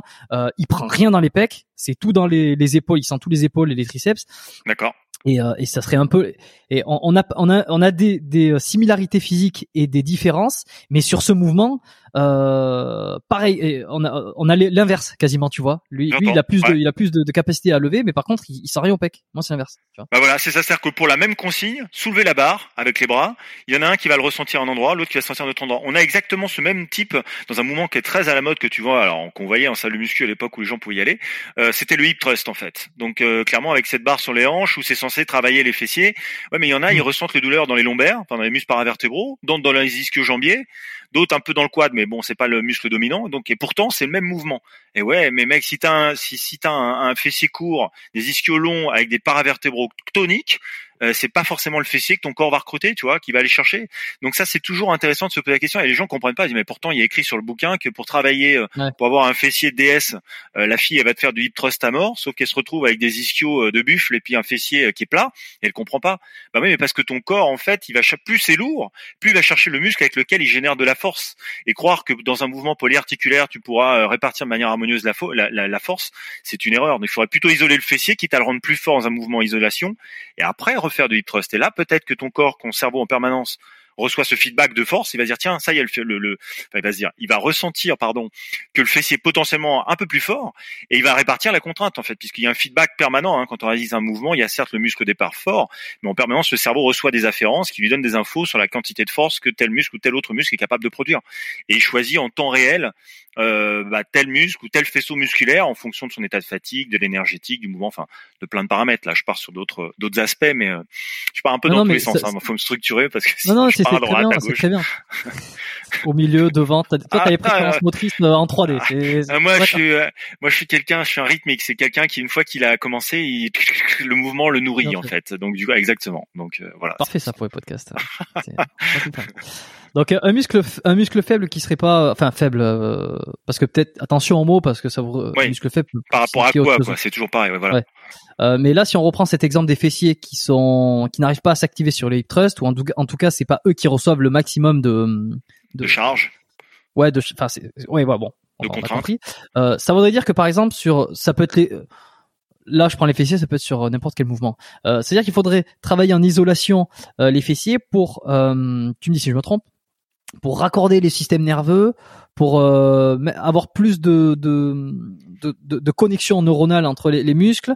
Et c'est c'est c'est ça, c'est ça dont on Alors parle? en fait, Ou- globalement, euh, travailler un muscle, souvent les gens qui ont du mal à stimuler ou qui ont un muscle qui ne répond pas, ils ont déjà du mal à le sentir. En fait, tout simplement, c'est-à-dire que la connexion Ouais. n'est pas forcément il, faite. il ne congestionne pas d'ailleurs. Exactement. Et qui, ce qu'il faut bien expliquer aux personnes, c'est que quand ils font des mouvements polyarticulaires, alors on va dire que c'est, on va dire que le hip thrust c'est, euh, c'est pas vraiment polyarticulaire, c'est surtout la hanche et un petit peu le genou, mais c'est surtout la Mais grosso modo, on va peut-être reprendre l'exemple du squat, dans un mouvement polyarticulaire, donc qui sélectionne plusieurs articulations, donc plusieurs muscles, on demande au cerveau de soulever une charge. La priorité absolue au cerveau au début, c'est quoi? C'est l'équilibre. Donc d'abord, ce qu'il doit gérer, c'est l'équilibre. Et après, il va soulever la charge. Donc pour ça, déjà, il a une préférence. Donc là, on est dans de la préférence motrice. Une fois qu'on a déterminé ça, pour soulever cette charge, il a donc différents muscles à sa disposition. C'est comme si on était en train de tracter une force avec six gars sur cette corde. T'en as quatre qui sont bons et deux qui sont pas très bons. Si tu comptes sur les deux qui sont pas très bons pour tracter la force, pour tracter la corde, ah c'est mort. Il y a rien qui soulève. Exactement. Donc peut-être avant de faire l'exercice, ce qui va être intéressant de faire, c'est dire aux deux gars qui sont sur la corde, écoutez les gars, on va faire un mouvement tout simple, on va vous faire travailler différemment pour vous renforcer un petit peu plus.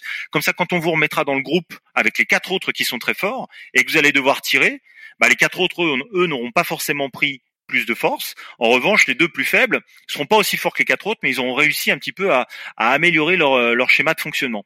Et ben en fait, le muscle c'est la même chose, c'est-à-dire que si tu l'isoles en faisant un travail d'isométrie, ça te permet déjà de créer toi-même et te concentrer dessus. Il s'agit pas de soulever une charge en envoyant un texto. C'est-à-dire qu'il faut essayer de se concentrer sur ce muscle pour essayer de créer et ressentir cette congestion. Pas forcément en série longue. Au début, en série courte, pas en série longue, de manière à faire venir affluer le sang. C'est déjà une première information.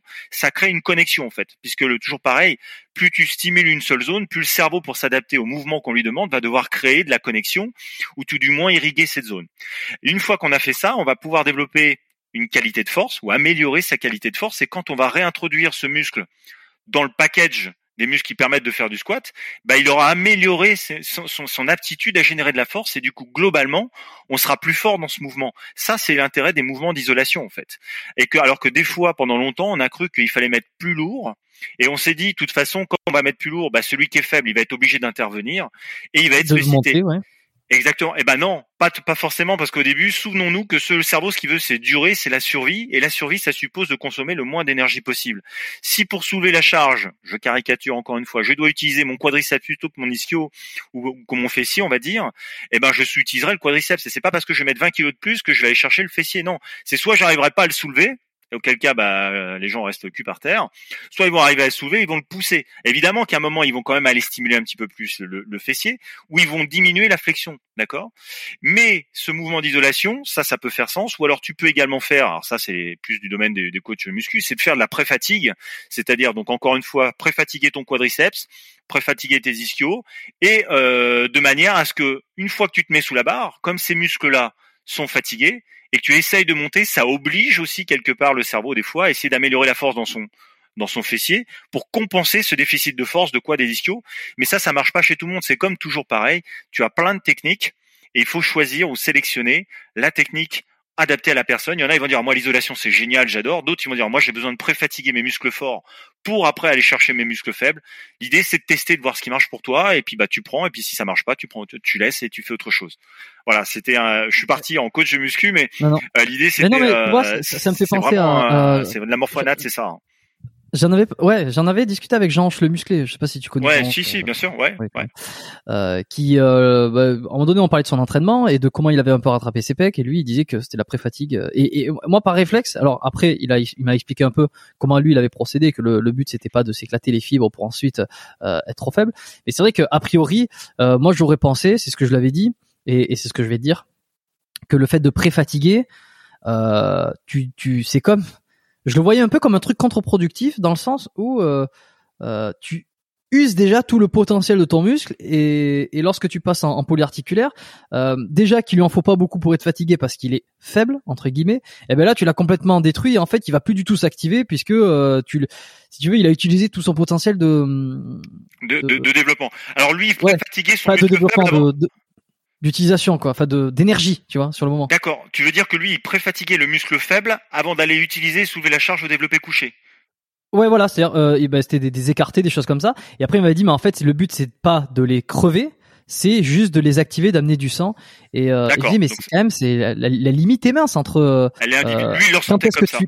Ouais, et il disait justement, la pré-fatigue n'est peut-être pas le bon mot, mais ça serait plutôt une pré euh, pré-sollicitation. D'accord. Comme pour ah, une préactivation, peut-être.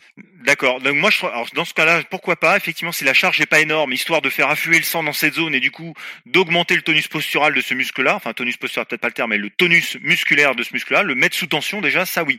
Moi, quand je parlais de préfatigue, c'était de préfatiguer tes muscles forts pour obliger d'aller chercher ah. ton muscle faible. Ah oui, bah voilà, c'est l'inverse pour le coup. Exactement. Mais ça peut faire sens ce qu'il fait, mais effectivement, le terme est pas pré-fatigue. Moi, je dirais préactivé, en fait. Et effectivement, mais c'est ce qu'il m'avait dit. C'est ce qu'il m'avait dit. Il m'a dit oui, ben en fait, le pré-fatigue n'est pas le bon mot. Euh, bon, j'invite, euh, j'invite tout le monde à écouter cet épisode-là où il, en a parlé, mais c'était ça. Ben, ça se rejoint, tu vois. D'accord. alors toi, la pré-fatigue, c'est fatiguer les muscles forts pour qu'ils ne prennent pas trop l'ascendant et que ça soit le faible qui travaille le plus possible. Exactement, voir un petit peu ce qui se passe en fait. Alors t'en as chez qui ça va marcher. Je reprends l'exemple de ma corde avec tes six gars qui tirent dessus. Tu préfatigues les quatre gars forts, il reste plus que les, gars, les deux gars faibles. Soit les quatre gars forts n'y arrivent plus, les deux gars faibles vont développer une force incroyable, ils vont se dire putain, on se défonce ces gars pour rattraper la faiblesse, ça resteront jamais comme les autres, mais ils vont faire ce qu'ils peuvent, donc ça va les stimuler. Soit ils vont pas y arriver, auquel cas ça va tomber. Bah c'est pareil en muscu, si tu vois qu'en faisant ça sur plusieurs semaines d'entraînement ou plusieurs plusieurs séances, ça ne marche pas, il faut prendre autre chose. C'est juste que ton ta manière de fonctionner la, connectique qu'a ton cerveau avec ces muscles-là ne fonctionne pas comme ça. Il faut peut-être aller chercher autrement. Rudy avait notamment, il a, peut-être parlé dans son épisode, lui, il avait une, entre guillemets une faiblesse parce qu'il l'a bien rattrapé. Il avait une faiblesse au niveau des épaules, des, deltoïdes, exactement. Et il s'est amusé à faire des séries longues, des séries de 100 en fait. Il faisait deux trois séries mmh. avec 100 répétitions à chaque fois pour justement, bah, ce que tu disais tout à l'heure, pas avec des charges lourdes, mais régulières pour congestionner ce muscle. Et le fait de le congestionner, mais c'est toujours pareil. Hein, plus tu irrigues, plus tu vascularises une zone, plus quelque part du coup indirectement. Alors, les études aujourd'hui montrent pas ça. On peut pas augmenter le nombre d'unités ou de plaques motrices. C'est la capacité, c'est une fibre nerveuse qui va permettre de stimuler plusieurs fibres musculaires. En revanche, tu peux peut-être améliorer la, recrudescence de toutes les unités motrices. On ne les utilise pas tous, c'est-à-dire tous les câbles qui sont reliés au muscle. On a certains, on les utilise que partiellement, donc il y en a certains qu'on n'utilise pas.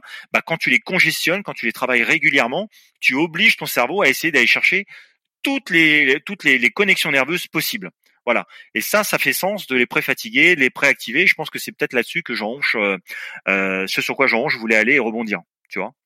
Ouais, ouais, c'est ça. Euh, et d'ailleurs, alors tu l'as un petit peu dit là, t'as euh, t'as donné un indice, mais on ne peut pas inverser la tendance. Ça veut dire que euh, euh, et alors peut-être si, est-ce qu'il y a, il y a un âge à partir du moment où tu peux inverser la tendance, c'est un muscle faible, enfin qui par exemple sur un squat, ton quadriceps il veut pas grossir parce que c'est tout le temps les fessiers ischios qui, qui travaillent plus. est-ce que en faisant énormément de d'isolation, de la pré-fatigue des autres muscles ou de, de la préactivation, enfin essayer d'utiliser toutes les techniques, est-ce que c'est possible d'inverser la tendance et te retrouver finalement avec le quadriceps qui devient je te dirais, ça dépend ce que tu cibles. Si l'objectif pour toi c'est d'être Monsieur Olympia, non. Euh, clairement, euh, alors pour ceux qui sont peut-être pas spécialistes, Monsieur Olympia, c'est le concours ultime de de, de, culturisme. Alors, on occulte l'aspect évidemment euh, drogue, exogène, etc., stéroïdes, mais globalement, si tu as un muscle faible pour être Olympia, faut avoir une masse telle que tu n'arriveras pas à inverser la tendance. Par contre, si l'idée c'est de performer, donc d'avoir un muscle efficace dans un sport donné, Là, attention, ça peut s'entendre. C'est-à-dire que ton muscle, il va pas changer de longueur, il va pas forcément changer de diamètre, parce qu'une fois que c'est figé, c'est figé. En revanche, ta capacité à recruter l'intégralité des fibres musculaires, oui, elle va s'améliorer. Donc automatiquement, ton potentiel de force va s'améliorer dans ce mouvement-là. Voilà. Mais on ne peut pas allonger une fois l'âge adulte atteint, euh, on ne peut pas allonger un muscle, on ne peut pas le rendre euh, plus long qu'il ne l'est. Alors que quand on est en phase de croissance, il y a des études qui laissent à penser euh, qu'on pourrait éventuellement, selon certains mouvements, à nuancer ou à améliorer la longueur musculaire. Par exemple, si tu fais de la natation, ça a tendance naturellement à ouvrir la cage thoracique. Donc, si tu ouvres la cage thoracique et que ton muscle est en phase d'extension parce qu'en pleine croissance, en général, les pectoraux vont s'ouvrir. Alors, encore une fois, on est dans, de la, dans, de la, dans du visuel, mais les pectoraux vont s'ouvrir. Donc, tu vas globalement gagner de la longueur musculaire. Voilà. Mais une fois que tu es adulte, bah, malheureusement, tu peux te faire autant d'écartés que tu veux, même à la limite, ça va devenir presque dangereux pour toi. Euh, tu pourras pas allonger ta longueur musculaire. Ça, non, c'est figé et ça restera comme tel. Ce qui est assez terrible parce que c'est jamais euh, prouvable au final parce que euh, un, un, adolescent qui ferait de la natation, euh, ok il ouvre la sacoche thoracique, mais euh, on, on, ne saura jamais si sans ça il aurait quand même eu cette cage thoracique élevée parce que génétiquement il a été fait comme ça. Exactement parce qu'encore une fois il y a tellement de choses qui, qui font les hypothèses. Il y a déjà la génétique son papa et sa maman. Tu peux avoir, je prends un exemple, euh, tu, admettons, tu as un muscle qui fait, euh, si on prend un biceps, on va prendre un muscle sain qui permet de faire de la flexion, euh, de la flexion de bras. Tu peux avoir un biceps, je prends une bêtise, de 10 cm de long, d'accord, donc avec une certaine longueur musculaire, et puis tu as un copain qui a un biceps de 12 cm de long. Bon, il y a une moyenne, on sait que, alors je connais pas le chiffre, mais tu sais que globalement, il y a tant d'unités motrices par fibre musculaire. Euh, globalement, tu sais que si tu as 10, 12 cm de muscle et que l'autre il en a 10, tu as plus de masse musculaire, donc potentiellement tu devras avoir plus de connexion nerveuse avec tes muscles, un potentiel de force accru. Mais rien ne dit que peut-être le copain d'à côté, lui, bah pour 10 cm, il a peut-être quand même plus d'unités motrices que toi, et du coup, in fine, bah, il pourra peut-être développer autant de force que toi. Mais on sait quand même que de par, par l'empirisme, par le, recul qu'on a maintenant, soit que ce soit tant dans les coachs de muscu, que ce soit dans les études en physiologie musculaire, en recrudescence musculaire, on voit quand même qu'on parlait tout à l'heure de préférence motrice, mais qu'il y a carrément à l'intérieur de ce système de chaîne musculaire des préférences musculaires. Ça, on le sait. Si tu prends le foot, par exemple, euh, dans les accélérations, dans les shoots, à 80% du temps, c'est souvent, c'est souvent le long biceps qui est lésé. Souvent. Pourquoi? Parce que quand tu regardes la trajectoire, la forme de ce muscle, c'est un des muscles les plus volumineux parmi les muscles ischio-jambiers en fait. Ça ne veut pas dire que les autres ne servent pas. Ça ah veut oui, le biceps moral, pardon, j'étais pas. Voilà, le voilà, le, oui, pardon, long biceps au niveau de derrière la cuisse, derrière le fémur. Et du coup, euh, c'est un des muscles les plus volumineux, donc potentiellement, c'est un muscle freinateur de la flexion de hanche. Et donc le gars, quand il shoot comme un buffle ou quand il accélère comme une brute, c'est le premier impacté en fait, parce que c'est le plus fort. Après, ça veut pas dire que le semi, euh, ou le, court biceps, enfin moi je suis un peu ancienne nomenclature, hein, pardon pour les, pour nouvelles, euh, du coup va pas être sollicité, mais ça veut juste dire que le long biceps, il est naturellement côté. Pourquoi? Parce qu'il a un diamètre plus large, donc un potentiel de force plus élevé, et une longueur également de par sa trajectoire et de par sa longueur plus importante. Donc là, c'est clairement de la préférence musculaire en fait, intrinsèquement faite dans la morphoanate. Et ça, ça change tout. Quand on prend ça, ça change tout. Il y a des études qui ont été faites, un laboratoire de Nantes là qui a, qui bossé là-dessus, euh, un gars qui s'appelle Lilian Lacourpa qui est très intéressant, euh, qui est spécialiste en, qui est PhD en, recherche, et ils ont fait des études là-dessus dans le foot et ils ont euh, ils ont réussi à déterminer selon certains groupes musculaires, bah des, tu sais, je te disais, 80% du temps c'est euh, le long biceps, le biceps femoral qui va être qui va être lésé quoi. Donc ça c'est clairement de la préférence musculaire et c'est lié à la forme et à la longueur musculaire. D'accord. Bon, depuis tout à l'heure, quand on parle de la, sur l'exemple le fessier qui arrive pas à se développer, ou alors sur un squat c'est le, le, quadriceps qui arrive pas à se développer au détriment des fessiers et des ischios, ou alors sur le développé couché tout à l'heure, on parlait de, sur mon cas par exemple, une préférence pour les pectoraux à congestionner et, à, être utilisé sur le mouvement, euh, peut-être au détriment des épaules et des triceps qui de toute façon les épaules chez moi sont quasiment inexistantes, euh, ou presque. Hein, c'est on garde toujours espoir. Et, c'est jamais. Bonsoir. C'est-on jamais peut-être que je renverserai la tendance un jour, euh, même si j'ai bien compris euh, avec Mathieu maintenant que non. Ah non, non, c'est jamais, on sait jamais. Non, non, faut jamais dire jamais. Il faut jamais dire jamais. Mais de toute façon, euh, c'est à partir du moment. Je suis désolé, j'ai le téléphone qui sonne, j'essaie de le raccrocher, je n'y arrive pas. Ah, faut être polyvalent. J'ai fait répondre. Je suis désolé. Ça, bon, ça sera dans, dans le podcast. Hein. Je suis pas chez moi actuellement, donc euh, j'ai fait euh, j'ai fait vert et rouge comme ça. Désolé. Désolé pour la personne qui était au bout du fil. C'était un euh, auditeur qui, qui rappelle en plus. Je suis désolé, hein. c'est euh, ça, je le contrôle pas. Euh, hop. Et alors oui, pour pour revenir sur le, le truc, euh, c'est quand on parle de tout de ce muscle qui n'arrive pas à se développer, par exemple, qui qui manque de force. Donc en gros, le tireur de corde qui est faible. on parle d'un muscle dit court. Est-ce que jusqu'à maintenant, ou alors, on peut avoir un muscle long qui est faible? Tu vois? Ouais. Après, c'est ce, muscle long qui est faible. Là, pour le coup, s'il est faible, c'est soit parce que potentiellement il a un, degré d'innervation qui est peut-être moindre, soit c'est aussi peut-être parce que la personne, l'antécédent, par exemple, euh, quelqu'un qui a jamais fait de sport, encore une fois, on part sur la caricature, mais ça permet de simplifier le discours. Quelqu'un qui a jamais fait de sport, tu lui demandes à 30-35 ans de se mettre à la muscu il pourrait avoir un muscle long, c'est pas dit qu'il arrive à cibler ce muscle en particulier parce qu'il n'a pas l'habitude d'aller le stimuler globalement. Voilà, exactement. Il n'a pas l'habitude de le recruter. Donc ça, c'est la première option. La deuxième option, ça pourrait éventuellement être indiqué par ce qu'on appelait tout à l'heure la préférence motrice. C'est-à-dire, en gros, si je m'équilibre sur l'avant ou sur l'arrière, ça va également nuancer le chef musculaire que je vais aller recruter. Si je te prends l'exemple de ton, euh, de ton long biceps, pardon, du, des, des, muscles ischio-jambiers, on va voir plus global. Euh, si je me stabilise sur l'avant quand je déclenche le mouvement, donc je suis dans ma préférence de motrice que l'on appelle nous aérien, se déséquilibrer vers l'avant, eh ben je les pré, je les mets déjà sous prétention, euh, enfin je les mets en avance, pardon, euh, je crée une pré tension musculaire du fait de me positionner sur l'avant pour déclencher le mouvement au niveau des ischio-jambiers. Donc déjà, je préactive le long biceps. Je le mets sous tension puisque c'est le plus fort sur les muscles ischio-jambiers.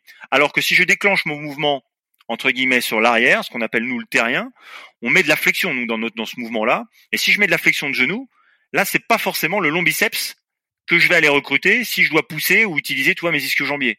C'est deux notions différentes. C'est en cela que la morphoanatomie et les préférences motrices nuance la sollicitation euh, de, la, la, la, stimulation d'un muscle. Tu vois, j'essaie d'être d'être simple, c'est pas évident à l'oral, mais euh, mais voilà, donc c'est toujours tout. Et il y a certainement également encore peut-être d'autres paramètres qu'on ne maîtrise pas. C'est-à-dire qu'encore une fois, dans cette histoire d'études de physiologie musculaire, c'est surtout depuis les années 60 hein, qu'on se penche dessus. Euh, pas évident d'analyser un muscle, ça suppose de faire des biopsies, euh, donc de prendre entre guillemets, si les gens ne savent pas comment ça se passe, biopsie, c'est on va chercher un bout de, de, de fibre musculaire, voir on, et, on, et on étudie ce qui se passe à l'intérieur. Donc c'est pas agréable hein, pour celui qui se fait faire une biopsie musculaire. Donc on fait pas ça chez tout le monde. Et quand on fait ça chez un sportif, c'est parfois agressif. Donc les, études qu'on a, elles sont valables, mais il y en a pas non plus en nombre euh, énorme. Voilà, mais on sait que ça fonctionne grosso modo comme ça. Et il y a plein de paramètres qui nuancent certainement cette expression-là. L'histoire du sportif, le sport qu'il a pratiqué, euh, certainement l'environnement dans lequel il est. Enfin, il y a plein de choses. Mais grosso modo, oui, il y a quand même une préférence musculaire. Euh, alors peut-être au risque de me répéter, tu, tu vas me dire, j'essaie d'être, euh, j'essaie de comprendre aussi bien le truc et, que ça soit le, plus clair pour tous. Euh, déjà, peut-être un muscle, euh, vraiment pour ceux qui savent pas, hein, qui ont déjà, qui ont, qui sont, qui ont tenu jusque là, qui sont absolument débutants. j'espère qu'on n'a pas perdu tout le monde, mais je pense que j'espère pas.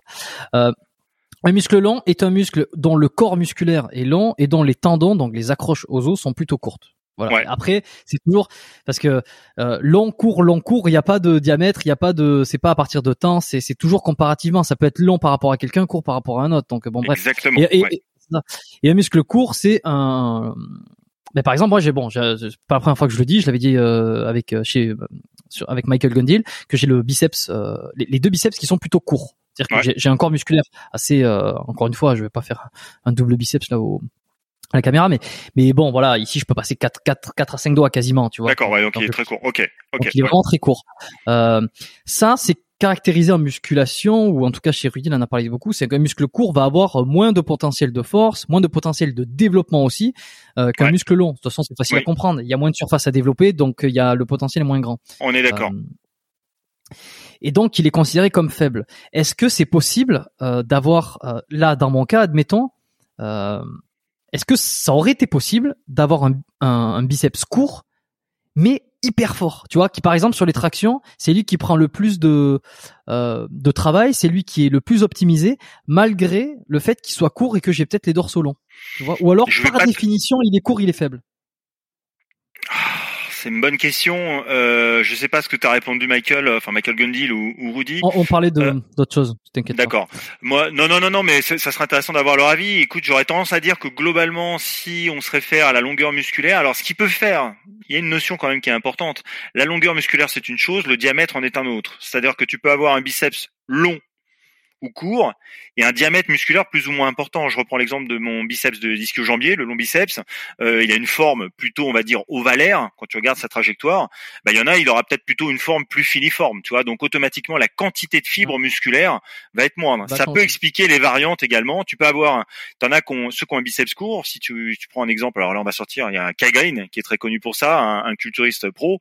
Il a un biceps court, mais quand tu regardes son biceps, en fait, il a un énorme pic musculaire parce que son biceps il est court, mais il a un diamètre musculaire qui est quand même très important, et ce qui fait que quand il le contracte, bah, il paraît gros, on dirait une petite balle de tennis, alors que d'autres qui auraient peut-être la même longueur musculaire, euh, visuellement te donneront l'impression d'un biceps, euh, d'un biceps un peu plus rétracté. Donc c'est le diamètre musculaire et la longueur musculaire, ce sont eux qui impactent euh, ce mouvement-là. Tu as la même chose sur le muscle solaire au niveau de la jambe, qui est en, la loge profonde de, mmh. de jambe. Euh, c'est aussi la largeur du solaire qui fait sa force, ce n'est pas que la longueur. Donc c'est un muscle, c'est ça, ah, c'est à la fois la longueur. Voilà, exactement. Donc ça pourrait expliquer le fait que tu aies un biceps court, mais que quand tu fais de la traction en longueur musculaire, il est court. Par contre, comme le diamètre est plus large, tu as plus de fibres. Elles sont, la longueur, elle est faible, mais comme il est plus large, le nombre de fibres musculaires est plus important. Et donc du coup, tu es quand même capable de générer de la force. Tu comprends ce que je veux dire? C'est ça. Et si derrière Ouais, et si derrière t'as un grand dorsal qui est plutôt court, euh, pas très pas très large, euh, et eh ben même si ton biceps est court, finalement, en fait c'est tout est euh, environné. C'est à la personne. Voilà, exactement. Quand on dit c'est quoi, il est court, il est pas par, il est pas court par rapport à toi. Alors sauf si t'as un frère jumeau et qui a exact, théoriquement le même patrimoine génétique que toi, donc normalement il doit avoir une même forme musculaire que toi, mais bon t'as quand même des variantes. Moi j'ai des patients au cabinet et c'est pas tous des, c'est pas des, des copier-coller. Euh, des fois il y a un ou deux ou trois centimètres de plus, mais grosso modo effectivement c'est toujours faut toujours pas comparer la morphoanatomie d'une personne par rapport à l'autre, sauf si elles ont vraiment exactement les mêmes longueurs osseuses, etc. Où là, c'est intéressant. C'est toujours ramené à la personne. C'est-à-dire, je fais un mouvement, quels muscles sont mis en jeu?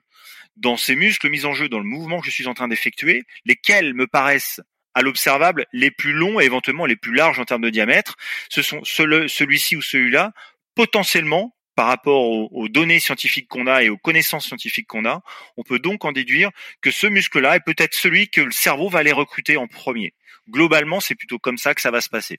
Après, il faut mettre les gens sous les barres et voir comment ça se passe. Quelqu'un qui a fait de l'aviron par exemple, qu'a euh, ce qu'avait fait Rudy euh, aussi, mais Rudy il a pas de mémoire, il a pas un dorsal court, un dorsal plutôt long, mais euh, grosso modo quelqu'un qui a fait de l'aviron, il a quand même l'habitude, de par la gestuelle qu'il a faite, d'aller stimuler son grand dorsal. Donc même s'il est court, s'il fait de l'aviron depuis qu'il a 5 ou 6 ans, tu peux suspecter qu'il a quand même une capacité, même si son grand dorsal est pas très grand, et eh ben aller chercher quand même toutes les fibres musculaires. Donc il va quand même te développer peut-être plus de force qu'un gars qui aura un grand dorsal de la même longueur, mais qui aura jamais fait d'aviron. Voilà.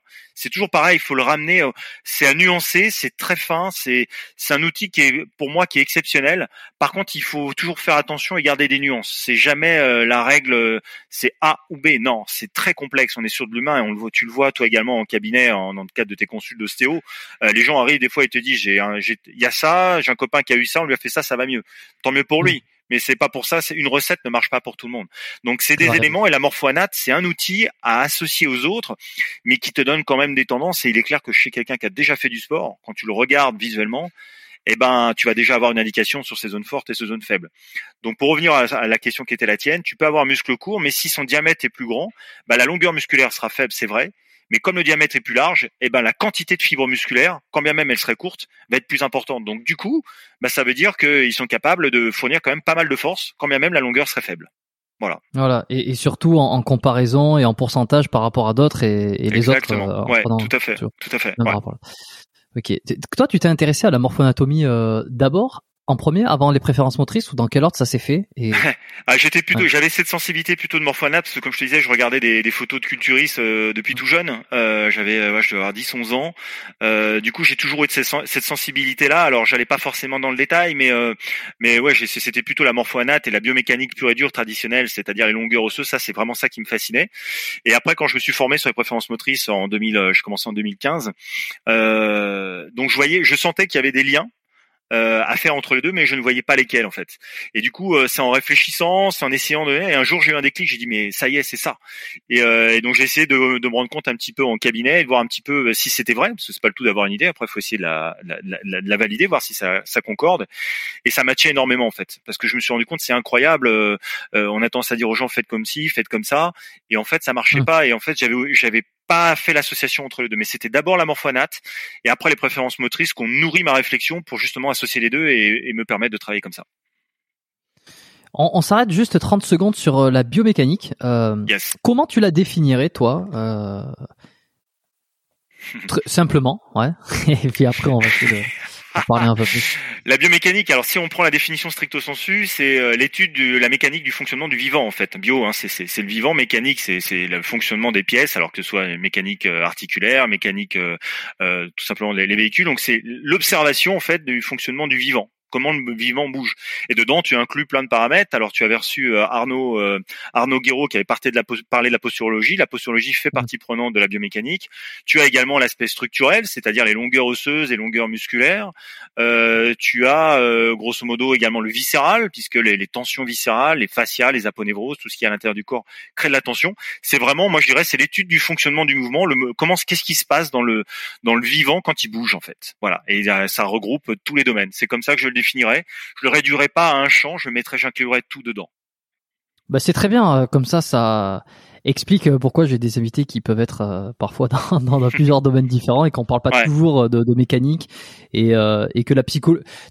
Alors moi, la psychologie m'intéresse beaucoup, mais je pense aussi, et puis c'est facile, on fait des liens facilement, que la psychologie, ce qui se passe dans la boîte crânienne, a un impact sur ça. C'est la, la, biomécanique, c'est voilà, comme tu dis, quoi, c'est le, le, le fonctionnement euh, du vivant et puis euh, c'est aussi là-dedans qu'il y a des choses qui fonctionnent et et qui tout est en interrelation. Voilà, on est on est le, on a le problème c'est que pendant longtemps et d'ailleurs on est encore formé comme ça à l'école. Hein, enfin j'ai rien contre le contre l'école, mais ce que je veux dire par là c'est qu'on a un, fonction, un raisonnement cartésien, c'est-à-dire qu'on dissocie l'esprit du corps.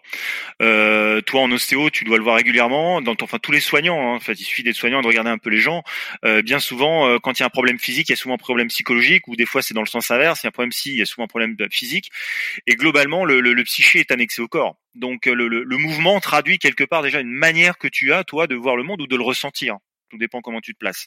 Et in fine, euh, on peut pas dissocier les deux. Et c'est clair que la biomécanique, c'est certes c'est l'étude du vivant, mais au sens large. Ce n'est pas que la que la structure, c'est également le système nerveux, qu'il soit euh, que ce soit le plan des émotions qui impacte complètement notre manière de bouger. Faut pas oublier qu'au départ, euh, on est des animaux, hein, et un animal, c'est quoi? C'est un système de survie et c'est on-off. C'est-à-dire j'ai peur ou j'ai pas peur. Qu'est-ce que je peux faire pour durer? Tu prends ton chien, ton chat, tu le mets dans la nature, il mange, il dort, il s'alimente, il mange, il dort, il s'alimente, il se reproduit ok. Mais euh, et en gros, il, il, alterne les phases de stress et de repos, et ça impacte automatiquement son physique. D'accord? Bah nous on est pareil, sauf qu'on a rajouté une, une couche cognitive supplémentaire avec le rationnel, mais euh, il n'empêche qu'on fonctionne toujours pareil en fait. Le, le corps et le, le, psychisme impactent complètement le corps. Donc en consultation on peut pas le dissocier. Hein, c'est vraiment, faut le voir au sens large, sans se prendre pour un psychologue qu'on n'est pas. C'est pas, c'est pas ce que je dis. Hein.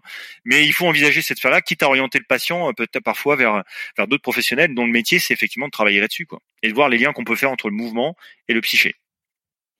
Qu'est-ce qui fait que euh, après t'être intéressé à tout ça, tu décides euh, ou t'entreprends de, de, devenir podologue et non pas kiné par exemple ou non pas, je sais pas, médecin, préparateur physique. Euh, je sais que t'es dans la préparation physique, mais euh, tu l'as fait après ton diplôme de podologie?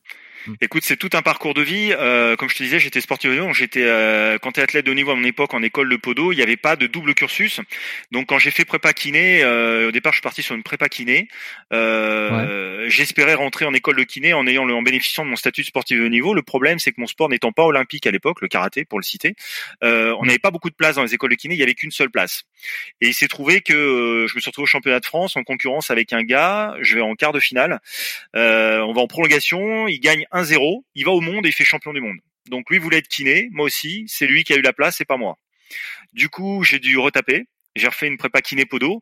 Euh, clairement, euh, le, le, le, degré de complexité des écoles de kiné, c'est-à-dire que de mener un double cursus, c'est-à-dire t'entraîner, moi je m'entraînais de manière bicotidienne, c'est-à-dire matin et soir, plus la prépa, qui demande un temps euh, quasiment bah, comme beaucoup de prépa, c'est-à-dire faut te concentrer à, temps plein. C'était impossible pour moi, c'est-à-dire je pouvais pas faire kiné en même temps, c'était compliqué. Donc je me suis dit, bah, je vais voir si je peux pas partir sur podo, je vais m'enseigner sur le métier de podo. Et finalement, le métier m'a attiré, c'est comme ça que j'ai... Vas-y, je t'écoute. Une... Non, non, mais comment c'est la podologie J'avais demandé à Arnaud et on en avait un petit peu discuté, j'ai eu le temps d'oublier, euh, désolé, mais sur le, le, parcours, euh, c'est c'est euh, médical, c'est une école à part, c'est le comment ça se passe À mon époque, c'était des écoles euh, privées. Alors tu avais un concours d'entrée qui était pas très difficile hein, comparé au concours d'entrée de kiné, euh, c'était c'était quand même beaucoup plus facile. Tu avais en gros que de la bio donc si t'étais pas complètement un guignol, tu enfin ça, ça passait. C'était après une fois où tu étais à l'intérieur de l'école où il y avait pour le coup beaucoup plus de connaissances à, à amasser et où c'était vraiment là beaucoup plus dense. mais c'était d'abord des écoles. Maintenant, à ma connaissance, il y a encore des écoles, mais tu vas aussi avoir des équipes avec ce qu'on appelle la PACES, tu sais, c'est la première année de médecine, euh, grosso modo, et selon ton classement, bah tu feras ou tu feras, je dis une bêtise, tu partiras sur médecine ou à terme pourquoi pas chirurgien, mais ça, ça sera bac plus 7 ou plus 8, ou alors, bah selon ton classement, bah tu vas sélectionner en fait les, les, les places qui restent. Alors, moi je suis pas un grand fan de ça parce que ça va faire des, des, des pharmaciens ou des podos ou des kinés un peu au rabais, des gens qui ont fait ça par défaut. Euh, après, ça veut pas dire que moi, tu vois, j'ai pas eu kiné, je suis parti sur podo, mais je me suis quand même renseigné avant. Si ça m'avait pas plu, j'aurais pas fait, hein, j'aurais fait autre chose. Donc, euh, mais bon, voilà. Mais c'est plutôt des écoles. Il y a encore des écoles. Il y a également aussi des, des facs de médecine qui vont s'y mettre. Après, je te donnerai pas plus d'infos parce que je suis pas spécialiste là-dessus. Euh, je, je t'avoue que j'ai pas trop fait attention comment ça se passait maintenant. Ce qui est certain, en revanche, c'est que l'apprentissage et l'évolution. Alors là, s'il y a des profs de podo, je vais, je vais pas me faire des amis. Euh, c'est que l'apprentissage en école est encore extrêmement archaïque et que euh, bah, tout ce qu'on parle, la, la morphoanate, les préférences motrices, etc. On en est à, on est à 10 000 km là. C'est, enfin, on est encore sur du un genou, ça fait de la flexion extension et c'est comme ça chez tout le monde. Le centre de gravité, il passe là, il passe là. Enfin, en gros, ça c'est valable sur les statues ou les morts, mais euh, c'est, tu vois, c'est bon. Après, ça va évoluer certainement et, euh, et bon voilà. Mais je caricature. J'aime bien aller dans l'extrême pour pour passer le message, mais euh, globalement c'est ça. Et donc il y a encore beaucoup de progrès à faire. Voilà. Mais c'était, c'est comme ça en tout cas que moi je suis arrivé Podo.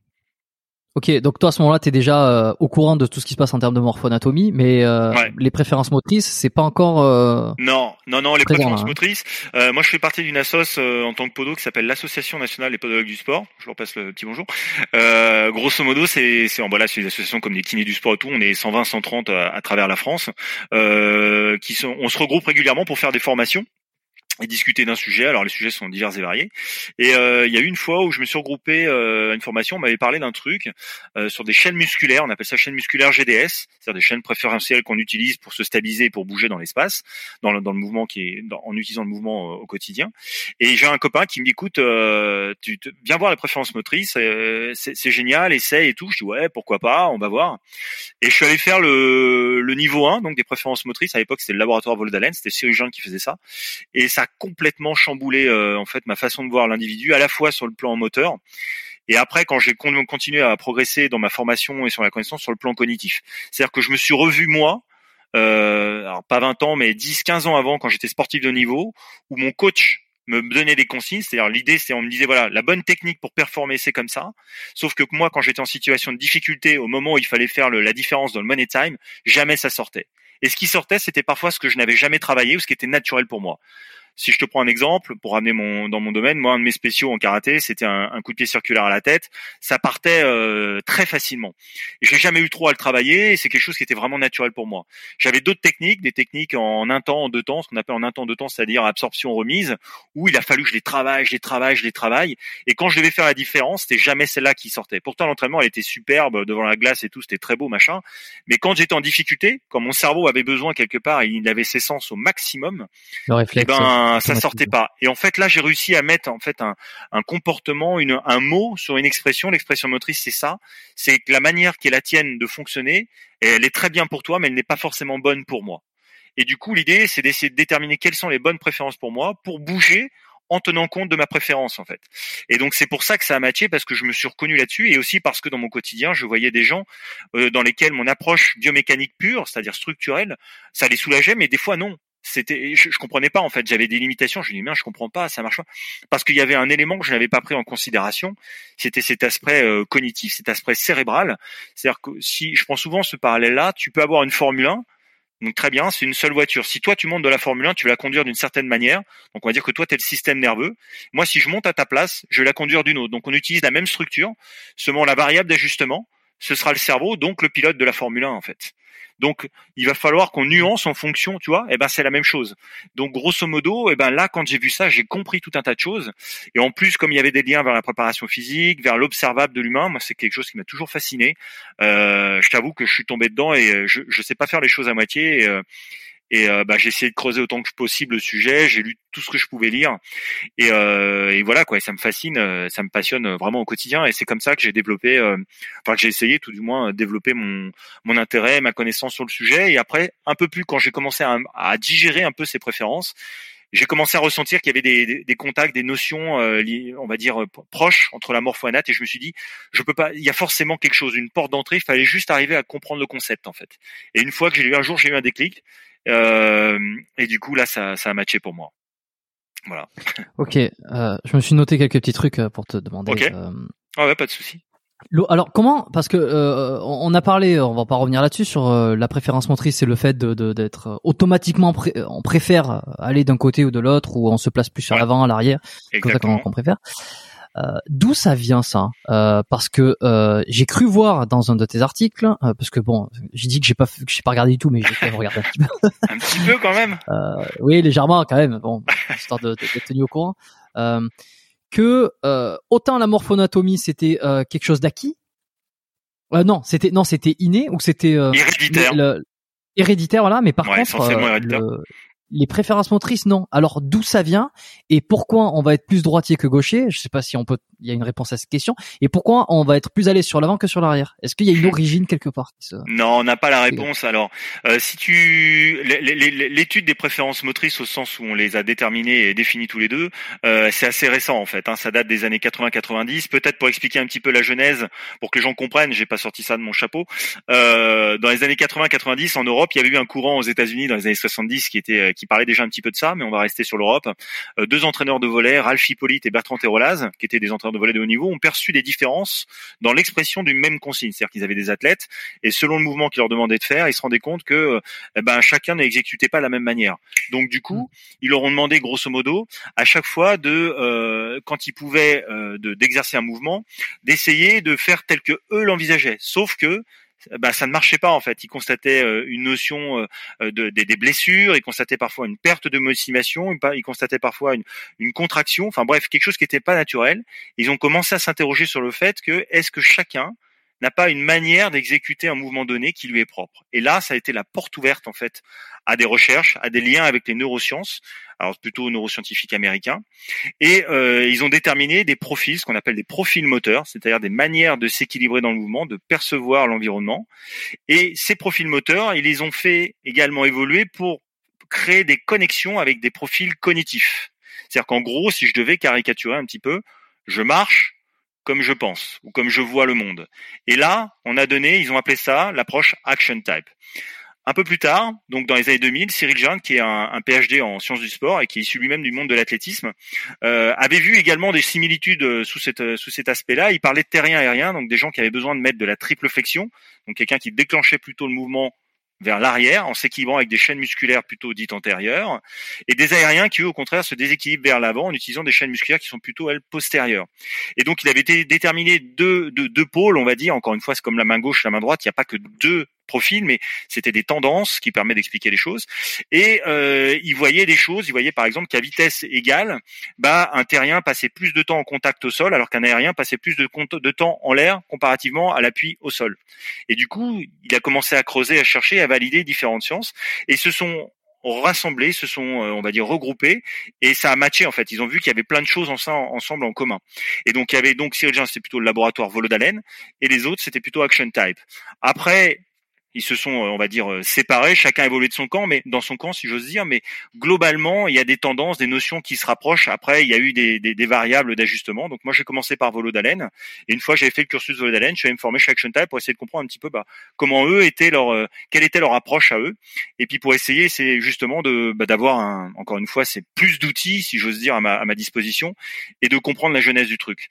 Pour répondre à ta question, la morphonatomie, c'est plutôt effectivement héréditaire, c'est la somme du père et de la mère, hein, on va dire euh, grosso modo, qui donnera des caractéristiques physiques et morpho-anatomiques. Il y a évidemment l'environnement, épigénétique, qui va faire que ça va s'exprimer plus ou moins, mais en gros, euh, c'est plutôt euh, très héréditaire. Les préférences motrices, il y a certainement une part d'hérédité, on ne peut pas l'exclure. Hein. Le, système nerveux, euh, quand il se conçoit, c'est quand même euh, à la base parce qu'il y a eu un gamète père et un gamète mère qui se sont réunis. Néanmoins, comme on sait que c'est durant les premières semaines de la vie intra-utérine où les premiers mouvements favorisent certaines connexions motrices euh, qui détermineront après la manière que tu auras de t'équilibrer, on ne sait pas encore pourquoi quand tu es terrien ou tu es aérien à la naissance. Mais c'est pas parce que tu as un père ou une mère qui sont tous les deux terriens que tu seras aérien ou vice versa que tu seras pardon terrien toi-même ou vice versa. Il y a certainement une part héréditaire, on ne sait pas à quel point, mais il y a aussi une part dont on ne sait pas aujourd'hui répondre. On ne sait pas ce qui a fait que tu seras terrien ou aérien. On n'arrive pas encore à, l'expliquer, euh, mais on va, on y arrivera peut-être un jour. Effectivement, je pense que plus on va connaître le génome, plus on va peut-être comprendre aussi. Et puis après, selon l'environnement dans lequel tu évolues, est-ce que le bébé bouge ou pas?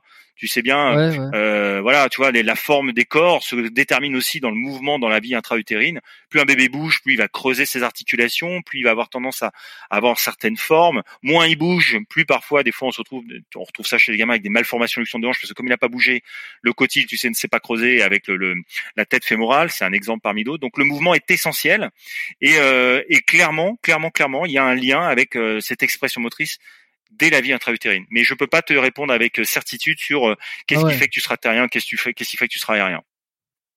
Ok. Euh, c'est quand même euh, c'est quand même pas mal intéressant. Moi j'aime beaucoup ce qui est comprendre le pourquoi et comprendre comment on, on est arrivé jusque là. Et ça, ça l'explique pas mal. Pas en totalité, puisqu'effectivement, je pense qu'il peut y avoir plusieurs hypothèses entre voilà, dans, dans, le ventre de la maman. Est-ce qu'il y a eu des stimulus, des stimuli Est-ce que la part d'hérédité, combien de pourcentage, euh, l'environnement aussi, parce que peut-être que lorsque euh, le, nouveau-né naît, euh, je sais pas, l'environnement et les premiers jours vont faire qu'il va peut-être plus. Bon, j'en sais rien, je sens on peut, excuse-moi, je te coupe, je rebondis sur quelque chose que je veux dire et qui peut être intéressant. J'en avais discuté une fois avec Ralph Hippolyte, qui est un des, des deux fondateurs d'Action Type, et je lui avais demandé, je m'interrogeais sur l'histoire, je lui ai dit, ok, on est tous capables de faire du terrien ou de l'aérien, mais on a une appétence pour l'un ou pour l'autre. Euh, je lui disais quand même, globalement, quand on se réfère bah, toujours à cette histoire d'anthropologie et quand on essaie de comprendre un peu l'histoire du vivant, est-ce qu'on pourrait essayer de savoir s'il n'y a pas une des deux marches qui a été dominante? Et la remarque ou la, la, la, la remarque, oui, qui avait été la sienne, il m'avait dit, écoute, globalement, on pourrait supposer que la marche terrienne a été peut-être la première qu'on a réussi à développer. Pourquoi?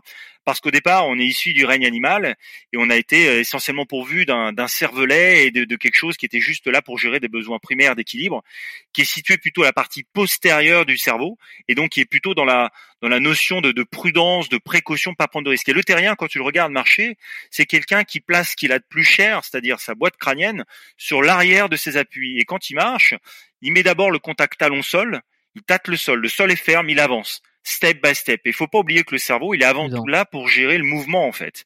Et du coup, à chaque fois qu'il bouge, il a conscience qu'il crée un déséquilibre, donc que potentiellement il se met en danger qui peut mourir, il peut chuter, et il va pas le faire n'importe comment. Donc la marche terrienne pourrait potentiellement être la première qui soit apparue. C'est une hypothèse, hein, on en avait discuté ensemble et j'avais trouvé très intéressant sa remarque.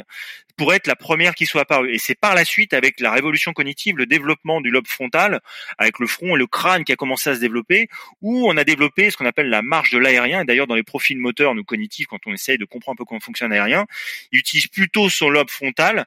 Et du coup, bah, l'aérien fait tout l'inverse. Pour le coup, il projette sa tête, ce qu'il a de plus cher vers l'avant d'abord, donc dans le vide, si j'ose dire, et c'est les jambes qui rattrapent, tu vois. Donc c'est deux schémas de fonctionnement différents avec des chaînes musculaires complètement opposées. On a ces deux-là, mais on en a une qui prédomine sur l'autre et la marche du terrien pourrait être la toute première est apparue sur Terre quand l'homme a commencé à se redresser de manière à pouvoir interagir et libérer ses mains. Ça pourrait être, c'est une de c'était une de ces hypothèses. J'ai pas, ça n'a pas de valeur scientifique ce que je te dis, mais euh, c'est une des hypothèses de Ralph Hippolyte qui est pourtant pour le coup euh, quelqu'un aussi d'extrêmement passionné et de, et de très intéressant. Et est-ce que peut-être aussi on pourrait envisager euh, euh, on peut être plus terrien ou plus aérien en fonction euh, de nos origines euh, euh, géographiques? ça, ça, ça plairait, je pense à Frédéric Delavier, de se dire, ouais. si on est plus né dans l'hémisphère sud, l'hémisphère nord, ça veut dire que nos ancêtres, ils avaient dû soit se déplacer, ou alors ils avaient dû créer, produire de la chaleur, euh, etc., etc. Et, et, que ça pourrait euh, expliquer aussi que euh, certains peuples seraient plus aériens que terriens. Euh, hmm. Sans faire encore une fois de jugement de valeur, on sait très bien que les marathoniens, euh, les plus gros grands marathoniens, on sait quelle morphologie ils ont, mais on sait aussi d'où ils viennent. Et, et, et, et, ce qui voilà, et ce qui s'explique aussi, euh, euh, qui explique leur, leur grosse capacité euh, pour courir euh, longtemps. Quoi. C'est une très très bonne question. Actuellement, Cyril Gindre du laboratoire Volodalen s'interroge également sur ce qu'il appelle, ce qu'il appelle les morphologies. Euh, en gros, on va prendre deux extrêmes. Le terrien qui a besoin de beaucoup de flexion, d'ancrage au sol pour être bien stable. Ça regroupe, ça on rejoint plutôt bah, tous ceux qui viennent de Nouvelle-Zélande et qui font le haka. Si tu regardes la technique du haka, c'est de la flexion, de l'ancrage au sol, mm. et exactement très ancré au sol. Si tu prends les Maasai, qui sont un peuple d'Afrique très fin, très longiligne, parce que justement pour résister à cet esprit de chaleur, ils ont une quantité de peau un peu plus grande et ça nécessite d'avoir un corps longiligne pour pouvoir évacuer la chaleur plus facilement. Eux, leur danse traditionnelle, c'est de faire du rebond. Il faut regarder sur internet, c'est incroyable. Les gars, ils ont une détente sèche d'un mètre et il y a une ah danse traditionnelle qui est typique là-dessus. Donc, il s'est interrogé sur ce lien avec euh, l'aérien et le terrien. Moi, j'apporterais quand même une petite notion, une nuance à ça, c'est-à-dire que quand tu regardes chez les, ça c'est des, des, des, cultures traditionnelles. Si tu regardes le haka, les Néo-Zélandais qui font les 15, qui font le, le, le haka, tu arrives quand même même avoir certains qui ont une tendance terrienne et d'autres qui ont une tendance aérienne. C'est-à-dire qu'ils ont les pattes écartées, ils sont ancrés au sol, mais il y a très peu de flexion de genoux et ils sont très raides. Ça veut donc dire qu'en fait, ils font de la, flexion, mais ils sont très raides. Et pareil, si tu prends l'exemple des Africains, tu as euh, beaucoup d'Africains qui performent en étant aériens, donc plutôt longiligne et plutôt du rebond. Mais tu as également des coureurs, si tu prends par exemple, euh, pour ceux qui connaissent un petit peu Paul Tergat, il y a de ça 10-15 ans, qui était le plus grand rival de Gebre Selassie, c'est un terrien.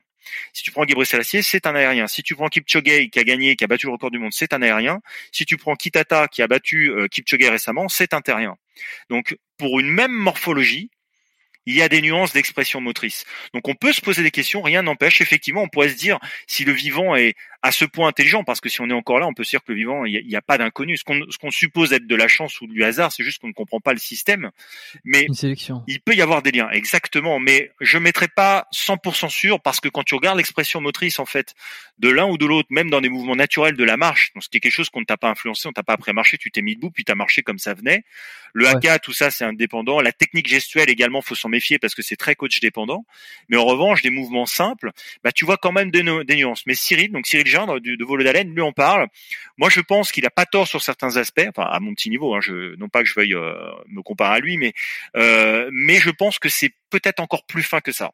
Et que du coup, euh, on voit quand même dans le haka, je suis capable sur te prendre de 15 gars, tu vois clairement qu'il y a des gars, le fait de faire de la flexion et de l'ancrage au sol, c'est pas évident pour eux. Ils ont les pattes écartées, ils ont des grosses cuisses, ils ont très peu de flexion de genoux. Et ça, c'est pas très terrien. Tu vois ce que je veux dire? Donc il y a certainement chez les aériens, les Maasai, la même chose en fait. Donc ouais, c'est, je pense qu'il y a encore plein un champ des possibles de découverte énorme. Cyril, il dit, euh, d'ailleurs, il le dit très bien, il dit il y a encore 800 ans d'études euh, à faire dessus, euh, peut-être même encore plus. et c'est ça qui rend les choses fascinantes en fait, c'est que quand à chaque fois que tu reçois quelqu'un, c'est d'essayer de, enfin moi c'est comme ça que je le vois, c'est d'essayer de comprendre, de faire ce lien entre ce corps qu'il me montre, qui pour le coup ne le trahit pas, hein, il me montre sa force, sa faiblesse, longueur musculaire, longueur osseuse, il n'y a pas de surprise. Si tu regardes, c'est c'est présent en lui et la préférence motrice qui elle est beaucoup plus nuancée, plus plus cachée, toi, qui est au plus profond de lui, c'est-à-dire au fond de sa boîte crânienne. Et là, on va, on essaie de faire des liens. Donc tu parles avec lui, tu le testes, tu le mets en situation. Moi, j'aime beaucoup les regarder bouger. J'ai beaucoup de data, tu vois. J'ai j'ai eu un tennisman récemment euh, professionnel. Je lui ai demandé de m'envoyer plein de vidéos de lui en train de bouger. Euh, et après en cabinet, je regarde si ce que j'ai vu quand il jouait est vraiment ce qu'il est en fait, tu vois. Et je marie ça avec sa, sa, sa morphologie, son morpho. C'est fascinant c'est fascinant. Et tu peux, même eux, le, gars, quand ils sont, enfin, tu vois, les sportifs au niveau, c'est des Formule 1, ils, se connaissent très bien. Euh, quand tu leur parles un truc et que tu arrives à mettre le doigt sur quelque chose que eux-mêmes ont ressenti sans forcément le comprendre, tout de suite, ça s'allume. En fait, tu vois, ils disent ah ouais, tiens, ça c'est pas mal et tout, et ils essayent et c'est incroyable. Donc c'est vraiment ça qui est fascinant. Et moi, c'est ce, cette alliance entre les deux qui me que je trouve dingue, quoi. À chaque fois, je me merveille, je me dis c'est fou quand même. Ce... Et il y a certainement plein d'autres choses encore, et c'est, enfin, je pourrais faire que ça. Alors, deux choses. Euh, il y a des tests, donc un paquet de tests. Tu as dit plus de 200 pour voir euh, si on était, euh, voilà. quelles étaient les, quelles étaient les préférences motrices. Bon, on va pas les détailler, etc. Mais tu, tu, une fois que tu as identifié, parce que là, jusque là, c'est la compréhension de pourquoi on bouge, etc. Et, et, et, et, mieux mieux se connaître et puis et puis s'adapter. Et là, je veux passer sur la sur la partie s'adapter maintenant. C'est que une fois que tu as mis en évidence la préférence motrice, la morphoanatomie, ok, t'es comme ça, ça explique ceci, ça explique cela. Euh, après, c'est quoi l'étape suivante? C'est quoi l'utilité de tout ça? Euh, Est-ce qu'on est dans pour améliorer la performance? Putain, c'est incroyable. c'est quoi? Non, mais bon. SOS des hein, amitié, bonjour. euh, bon, bref, euh, je suis standardiste aussi. Bon. Standardiste qui raccroche, hein, pas un très bon standardiste. Bien payé standardiste, il est pas bien payé, il veut pas bosser. non, il se révolte. Euh, donc, une fois qu'on a identifié tout ça, euh, quels sont les Est-ce que c'est parce qu'on peut rien y faire, tu vois. On l'a dit tout à l'heure. Bon, c'est comme ça. On va pas pouvoir changer ta nature. Euh, t'es ceci, ben t'es toujours préférentiellement euh, de ce côté-là plutôt que celui-là. Euh, comment on adapte Je sais pas. Derrière, il y a des des, des changements d'entraînement pour essayer d'améliorer les performances. On adapte, on fait différemment. Quelle est l'utilité pratique en fait pour le sportif? Ah, écoute, énorme, très intéressante ta question. Là, j'adore. Euh, globalement, en fait, la morpho, la morpho-anatomie, bon, très simple. Tu as raison, tu as bien résumé. Durant la gestuelle spécifique, si je la sors de la musculation, parce que la musculation on peut faire le choix d'exercer un mouvement d'une manière ou d'une autre, faire l'exercice ou pas. Donc là, c'est un peu différent. Euh, quand tu joues au foot, quand tu joues au tennis, etc., c'est avant tout dépendant de ce que te propose l'adversaire. Donc, que tu des segments longs ou des segments courts, euh, l'adversaire, il, s'en fout. En fait, il va pas te demander si ton fémur est propice à courir en flexion ou en extension. Donc, la morpho-anatomie fait surtout sens dans tout ce qui est prévention, prophylaxie, et préparation physique, euh, dans le choix de tes exercices, dans la manière de les, exécuter, pardon, et euh, dans la manière de répartir éventuellement la contrainte. Donc là, la morphoanatomie, pour moi, elle impacte essentiellement avant le spécifique, dans des sports autres que la musculation. D'accord? Une fois que tu as compris ça, dans la manière d'exercer les, les, les, mouvements en musculation, c'est la même chose. Si je te prends l'exemple du squat, les préférences motrices, en quoi elles vont impacter? Si je reprends encore une fois mes deux extrêmes, il y en a bien plus, hein, mais ce n'est pas deux profils, mais je prends deux profils opposés pour encore une fois faire parler aux gens comme la main droite, la main gauche. Si tu es aérien, je m'équipe mieux sur l'avant. Si tu es terrien, je le fais plutôt mieux sur l'arrière. On pourrait supposer donc que ceux qui aiment squatter bas, donc ce qu'on dit cul par terre, ont une appétence pour de la triple flexion de membres inférieurs, donc aiment fléchir, et du coup seraient plutôt terriens on pourrait aller dans ce sens-là. À l'inverse, ceux qui aiment avoir des petites talonnettes avec des chaussures un peu d'altéro et être versés sur l'avant seraient plutôt aériens. Pourquoi? Parce qu'en étant sur l'avant, ils activent une chaîne musculaire qui leur permet de se stabiliser sur l'avant. Et du coup, quand ils vont fléchir, ils sont déjà stables avant d'exécuter le mouvement. La préférence motrice, elle s'enclenche à l'amorce du mouvement. C'est d'abord, je crée un déséquilibre, je me stabilise, c'est une des priorités du vivant, hein. après l'énergétique, l'équilibre, c'est la deuxième priorité du vivant. Et après ça, une fois que je suis stable, là, je vais pouvoir générer mon mouvement. Donc, dans la, dans la, dans la prévention, dans la manière de proposer les exercices à tes coachés ou éventuellement à tes athlètes, eh ben tu vas pouvoir moduler les exercices. Si tu as une préférence, par exemple, je reprends l'exemple du développé couché, tu as des gens qui ont certes une morphoanatomie propice ou pas à fléchir et pousser en développer, mais tu as aussi des gens qu'on va appeler des gens qu'on appelle nous des verticaux, c'est-à-dire qu'ils interagissent mieux avec leur environnement quand leurs membres, c'est-à-dire les bras ou les jambes, sont proches de l'axe du corps. Donc en gros, moins les coudes sont écartés du corps, plus ils sont forts et plus ils sont équilibrés, bah cela, tu auras peut-être tendance à leur dire quand tu fais du développé, travaille avec les mains un peu plus resserrées, de manière à pouvoir pousser plus fort. À l'inverse, ceux qu'on appellera nous horizontaux s'équilibrent mieux quand ils écartent les bras et les jambes par rapport à leur tronc. Cela, on pourra leur dire, essaye de prendre un petit peu plus large, marié évidemment à la morpho-anatomie. Si tu as des bras très grand, il faudra nuancer tout ça, mais c'est en ça que les deux interagissent, tu vois. Exactement. c'est ça, c'est. Et voilà, exactement. C'est pour ça qu'il faut que c'est très fin. Et c'est ça où c'est très fin. Donc ça, c'est pour la préparation physique, c'est de prendre exemple. On peut faire ça sur tous les exos. Je t'ai pris deux exemples types, mais on peut faire ça sur tous les exos.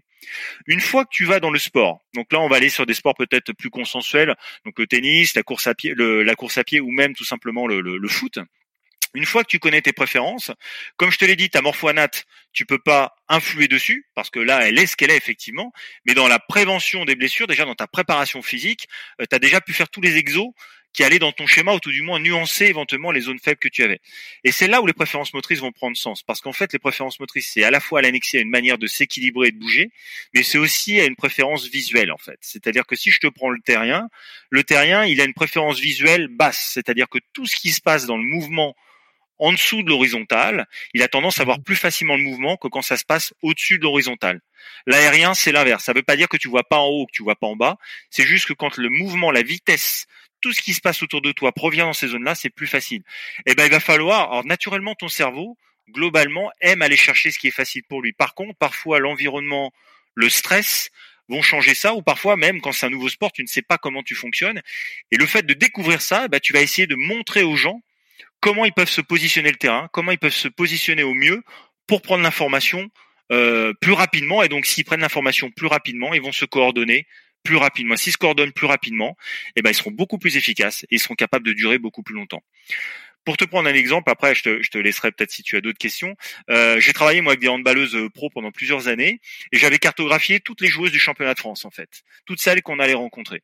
Et l'idée c'était euh, non pas de dire telle est comme ci, telle est comme ça, c'était de dire regarde, elle elle aime bouger comme ceci ou elle elle aime bouger comme cela. Comment je peux la gêner? Et ben en fait on avait essayé de dégager des tendances, deux trois choses. Donc chacune des joueuses de mon équipe avait vis-à-vis euh, avait des notions de son vis-à-vis direct pour essayer de l'embêter, pour euh, faire en sorte qu'elle ne tire pas selon ses préférences, pour essayer de faire en sorte qu'elle ne voit pas ses camarades avec son œil moteur préférentiel. On a un œil qui domine l'autre par rapport à la prise d'information visuelle en termes de mouvement. Et ben pareil, selon l'endroit où tu te places, on a une épaule motrice, on a une hanche motrice. Tous ces éléments là en fait, tu peux influer dessus. Encore faut-il les connaître. Et c'est ça qui est incroyable. Et en sport de combat aussi, c'est énorme. Euh, ton œil moteur, celui qui capte le mouvement, il a annexé à un profil, à une manière de s'équilibrer. Si tu impactes cet œil, tu impactes tout le profil. Donc si tu regardes, il y a un combat pour les, fans de, de, boxe le week-end dernier. Euh, il y a un combat qui a été abandonné au huitième round par le gars. Il a une fracture de l'orbite autour de l'œil. Euh, si c'est l'œil moteur qui est impacté, c'est très embêtant parce que ça veut dire que du coup il a dû percevoir le mouvement avec l'autre œil et du coup, in fine, ça l'a obligé à se coordonner complètement différemment, qui était peut-être pas sa préférence. C'est pas pour ça qu'il a perdu. Ce que je veux juste dire, c'est que en plus, ça complique la tâche. Évidemment que si tu as une fracture orbitale, même de l'œil qui n'est pas ton œil moteur, c'est problématique. On va t'arrêter. Mais si on t'arrêtait pas et si dans un système de survie tu devais continuer, eh ben, tu auras plus de chances de continuer à performer que si c'était l'œil qui était euh, ton œil moteur qui était impacté. Voilà, c'est c'est un je te, là je te délivre euh, plein d'informations un petit peu brutes de décoffrage, mais c'est pour comprendre que c'est très fin et en fait ça impacte complètement la motricité en fait. D'accord? Donc il faut essayer de hmm. faire ressentir et c'est c'est instantané. Je pense que ça répond un peu à la question que euh, qui me venait en tête, à savoir parce que c'est variable comme toujours. Euh, et puis c'était la question que j'avais posée à Michael Gundil aussi sur euh, toutes les nouvelles recherches et les nouvelles découvertes sur euh, l'entraînement, sur les améliorations, etc. C'est que est-ce qu'au final toutes ces, on, on, a fait le plus gros des découvertes en gros, et c'est que tout ce qu'on découvre maintenant ou toutes les petites améliorations, est-ce qu'au final, pour être vulgaire, c'est pas un peu comme enculer les mouches? Si je suis désolé. Je comprends, non, je comprends ce que tu veux dire. tout à fait et c'est de se dire bon, ben est-ce que finalement on n'est pas sur des mini trucs, etc. Et, et, euh, et, alors là où je te dis que j'ai l'impression que ça répond un peu euh, et que ça répond par la négative, quand tu me dis euh, ben en fonction de l'œil, pour le coup, si tu adaptes, tu peux faire des améliorations qui sont Bien sûr. qui sont très grandes, quoi. Et c'est ça. Moi, et toi, des, alors t'as des exemples, oui, où, où justement, Ouais. par rapport aux préférences motrices et à la morphoanatomie, des modifications d'entraînement, il y a eu un, un, un boom de, de performance sur le sport, sur l'athlète en question. Je te prends l'exemple type. euh, J'étais avec une gardienne, euh, elle s'appelle Lucie Safarova. Bon, elle est partie maintenant, je peux en parler, mais elle était au Paris 92, gardienne de l'équipe euh, tchèque.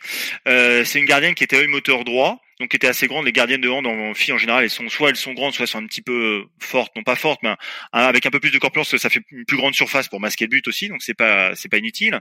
Elle avait un œil moteur droit. Euh, quand je regardais les statistiques de prise de but ou, ou les buts qu'elle prenait le plus, c'était tout le temps à gauche en fait. C'est-à-dire qu'une fois j'étais voir un match, elle a pris 23 buts, on a pris Ah ouais. 18 à gauche, en haut à gauche. Et donc, je l'avais pas encore testé. Donc, j'étais allé les voir. J'avais pris des notes sur un petit calepin selon les joueuses. Et j'avais déterminé des tendances, ou du gars, en tous les cas, des, choses qui me paraissaient faciles pour elle et d'autres qui étaient plus compliquées. Quand je l'ai rencontrée et donc j'ai pu la tester, je me suis rendu compte qu'en fait, elle était œil moteur droit. Elle était œil moteur droit, elle était, elle avait un profil de très terrienne, très marqué dans la flexion, un besoin pour percevoir son environnement d'être très ancré au sol, donc de mettre de la flexion. Or, tous les buts qu'elle prenait, c'était donc dans son champ visuel haut, à gauche. C'est sa zone la plus faible. C'est sa zone la plus faible, la lucarne gauche. Ouais. Donc c'était, ça veut pas dire qu'elle voit pas, ça veut juste dire qu'elle voit moins vite. Et du coup, si elle voit moins vite, comme l'œil, c'est un œil qui permet de se coordonner, c'est d'abord tu vois et tu t'adaptes en fonction de ce que tu vois. Et ben, elle- ça lui prenait plus de temps. Sauf que quand t'as un shoot à 7 mètres, t'as pas de temps. Donc on a essayé de déterminer quelque chose. Je lui ai dit, écoute, c'est très simple. On va faire un truc. On avait très peu de temps parce que c'était en cours de saison, donc c'est pas évident.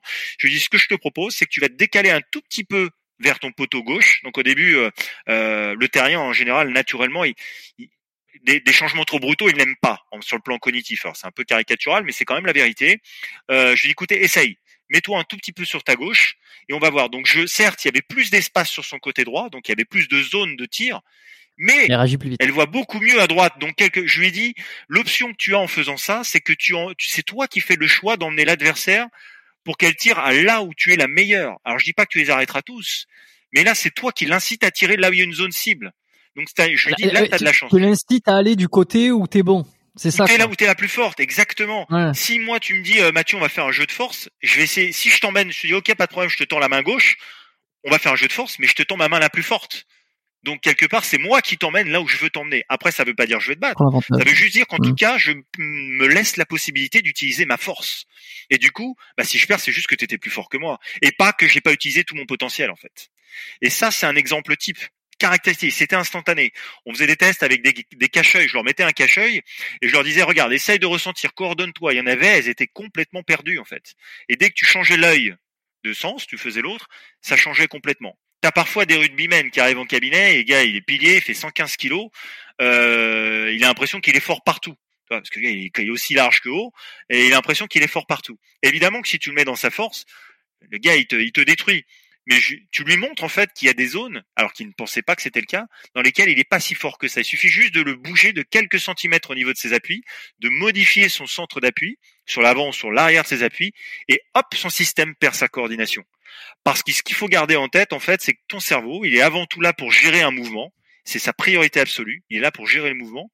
Et du coup, ce qu'il doit gérer avant de bouger, c'est l'équilibre. C'est d'ailleurs pour ça que quand tu regardes les sports de strongman, quand tu regardes l'altéro, quand tu soulèves une charge, tu n'utilises pas 100% de ta force. Parce que sinon, après, tu tombes, tu t'écroules par terre et tu tiens plus debout. Alors, des fois, ça arrive que les gars s'effondrent, qu'ils fassent un malaise parce qu'ils ont eu cette aptitude à aller chercher le maximum. Mais ton corps, en général, garde toujours une réserve parce que ce qui doit tenir, lui, d'abord, c'est la verticalité. Il doit lutter contre la gravité et après seulement il pense à soulever la barre. Et du coup, bah, le- le- l'exemple du rugbyman, c'est exactement ça. Je l'ai mis sur l'arrière, mais si c'est pas sa préférence, eh ben son cerveau, quand je vais essayer de le bouger un petit peu, de le déséquilibrer, il est embêté parce que je lui demande de résister. Ouais, mais il arrive déjà pas bien à tenir debout dans cet espace-là. Comment veux-tu qu'il me produise de la force en plus? C'est pas possible. Donc tu imagines ce qui se passe quand tu lui rajoutes une barre de 100 kilos sur le dos, voire que tu lui mets euh, un trio de gars en face de lui qui veulent l'en- l'en- lui lui écraser la tête dans le cou. Ça marche pas en fait. Tu vois? Donc il s'agit de changer le positionnement avant d'entrer en mêlée lui dire écoute, là tu as le choix de te positionner sur tes appuis comme tu veux. Donc à toi de le faire pour te mettre dans ta force en fait et pour pousser comme tu veux. Un footballeur au moment des coups de pied arrêtés, il a le choix de positionner, de travailler son geste comme il le veut. À lui de le faire. Péno, corner, coup franc. Évidemment que quand tu as trois joueurs qui t'arrivent dessus, et tu dois te dépatouiller, bah, tu n'auras pas forcément le temps d'aller dans ta préférence. Bah, là, ça peut faire sens que de temps en temps entraîner aussi, bien sûr, ce qui est moins naturel pour toi. Mais idéalement, c'est quand tu peux avoir des moments décisifs dans le match, c'est d'aller chercher cette force, cette quintessence de ton potentiel petit parallèle qui est très important mais qui est pas des moindres. Attention, on n'est jamais 100% dans sa force durant une activité quelle qu'elle soit tout au long de ta journée. Ton cerveau, il gère ce, ton capital force, c'est-à-dire que tu as deux mains, c'est ta main droite, mais de temps en temps pour la reposer, quand ton cerveau estime qu'il peut faire autre chose, il va utiliser sa main gauche. Et ça te permet de passer de l'un à l'autre parce que les mouvements que tu fais ne sont pas suffisamment complexes pour que ton cerveau ait besoin d'aller chercher sa préférence pour ça. C'est la même chose pour les mouvements et la motricité ou la gestuelle sportive en fait. C'est ça qui est fort, c'est qu'en fait en permanence ton cerveau il gère ça en permanence et il fait de l'instantané et il gère, il décide ça. Mais des fois son environnement lui laisse pas le choix et là c'est ça où euh, entre guillemets il fuit comme un animal qui serait pas adapté à son environnement donc il va faire comme il peut. Voilà. C'est c'est ni plus ni moins. Et quand tu es blessé, c'est la même chose. Si tu es blessé sur ta force, ton cerveau va essayer de changer la zone donc il va peut-être aller dans sa faiblesse. Certes, c'est pas idéal, mais ça lui permet de durer encore un petit peu en fait. Tu vois, c'est un vrai système de survie. Voilà, j'étais un peu long, hein, désolé. Mais, euh, non, non, hyper, hyper euh, intéressant sur euh, l'application directe, pratique et compréhensible de tous, je pense. Je, justement, de, de ses préférences motrices, de, de ses de ses de ses forces, de ses faiblesses, et de, voilà et de ses adaptations. Et au-delà de ça il y a aussi j'imagine euh, tout, tout, tout ce qui est sur la partie entraînement euh, sur la préparation physique peut-être des mouvements pour essayer d'entraîner le côté euh, soigne alors il y a, y a, un truc qui se dit je sais pas si euh, en préparation physique ça se dit aussi mais soigner ses points forts euh, et euh, travailler ses points faibles et soigner ses points forts je crois que c'est ça. C'est un adage qui est assez connu.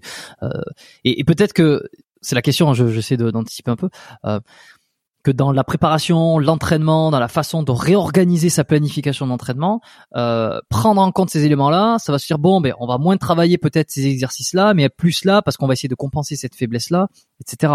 Parce que ouais, tout c'est Ça. Exactement. En fait, c'est, ça veut pas dire quand on dit qu'il y a une préférence, ça veut pas dire qu'il faut oublier ce qui n'est pas sa préférence. Je ne dirais pas zone faible parce que c'est vrai que c'est pas un bon terme. Ce qui est moins naturel. C'est, en fait ta zone. Ce qui est moins naturel fait aussi partie de toi. C'est comme les deux mains, elles te permettent de reposer ta force. Donc elles font. C'est une entité. C'est un profil. On appelle ça nous la grande boucle et la petite boucle. La grande boucle c'est ta force. La petite boucle c'est celle qui permet de reposer ta force. Donc pour revenir à ce que tu me disais, ça fait sens que d'aller travailler entre guillemets ce qui est moins naturel pour toi de temps en temps parce qu'il y a bien un moment quand tu es sportif dans ton dans ton match de tennis, dans ton match de foot où tu vas être obligé d'aller dans cet espace-là ou dans ce dans cette manière de bouger qui est pas naturelle. Si la balle te vient en haut et que tu en déséquilibre arrière, ben, il va falloir que tu joues en déséquilibre arrière, t'as pas le choix, c'est ça où tu tapes pas la balle. Donc euh, bah, il faut peut-être essayer de s'entraîner, bien sûr. Non, ce qui, ce qui est intéressant, c'est d'arriver à quantifier. Alors globalement, quand tout va bien, que la personne n'est pas blessée et qu'elle est dans une phase de préparation normale, on va dire qu'on travaille entre 70 à 80% dans sa force et 20 à 30% dans sa faiblesse. Pourquoi? Parce que travailler plus dans sa faiblesse, ça va énormément impacter son système nerveux, son système énergétique en fait, son système neuromusculaire. C'est-à-dire qu'en gros, rapidement, rapidement, tu vas te fatiguer. Alors c'est pas fatigué au point où tu es haletant et que t'es cuit. Enfin ça peut arriver, mais c'est pas forcément là. On est plus sur de l'énergétique. Non, c'est surtout sur la coordination musculaire. Et donc du coup, euh, encore une fois, pour qu'un mouvement soit efficace, faut qu'il soit stable. Et pour qu'il soit stable, faut qu'il y ait un bon équilibre, un bon gainage de ton corps. À partir du moment où ton système neuromusculaire est fatigué, il y a des petits mouvements parasites qui vont flouter le truc. C'est comme une Formule 1. Si le pneu est pas bien dans l'axe, il est un petit peu voilé, automatiquement quand tu vas accélérer, tu vas avoir une perte d'adhérence. Et donc une perte d'adhérence, c'est une perte de vitesse, c'est une perte de vitesse, c'est une perte d'efficacité. Et surtout ton pneu va s'user plus vite, ton pilote va s'énerver plus vite. Et ben c'est la même chose pour le cerveau en fait. Donc ce système énergétique, il est essentiel. Et la coordination neuromusculaire également, mais il faut de temps en temps aller la chercher. Mais jamais elle ne supplantera ta préférence, mais il faut de temps en temps la chercher.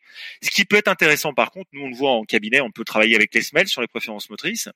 Et également sur la morphoanatomie c'est si tu es blessé actuellement, te poser la question est-ce que tu es blessé par excès de force? Est-ce que tu as été trop dans ta préférence et du coup les chaînes musculaires qui t'aident à aller dans ta force sont épuisées ou sont blessées? Là, il va falloir t'emmener momentanément dans ce qui est moins naturel pour toi pour reposer ta force. À l'inverse, si tu t'es blessé dans quelque chose qui était moins naturel pour toi, il va falloir essayer de t'aider à retourner dans ce que tu es naturellement. Ça, on peut le faire de différents biais, soit par le biais de semaines, soit par le biais de conseils d'adaptation motrice. C'est très simple. Euh, que de dire ça au téléphone, enfin au téléphone, pardon, par internet, ça peut paraître choquant. Moi, pour faire ressentir les exos aux patients, je l'ai encore fait hier, c'est assez bluffant. Euh, il suffit juste d'activer un des muscles qui fait partie de la chaîne musculaire du terrien ou de l'aérien. et de remettre la personne en gainage et lui demander de résister à un des tests. Et elle va se rendre compte que, par exemple, si la chaîne de l'aérien, tu peux la stimuler en faisant des petits rebonds sur place ou te mettre des pointes de pied. Ça stimule les mollets, donc notamment l'extension, donc c'est plutôt de l'aérien. Si tu testes la résistance, ça sera plus fort qu'elle est 10 secondes avant qu'elle ne fasse ce petite stimulation-là. En fait, quand tu fais ça... Oui, tu, tu, pré, tu ben, c'est la préactivation pour voir si ça réagit. Exactement. Tu mets déjà sous tension la chaîne musculaire, donc quelque part tu augmentes le tonus postural de base, et donc elle te donne plus de réponses. Ça ne veut pas dire qu'elle va être plus forte que ce que tu fais naturellement, ça veut juste dire qu'elle réagit rapidement. S'il ne se passe rien, petit à petit ton cerveau dans un souci d'économie, hop, il rediminue le tonus, et donc on va dire une minute ou deux minutes après, bon bah t'es revenu en mode on va dire naturel.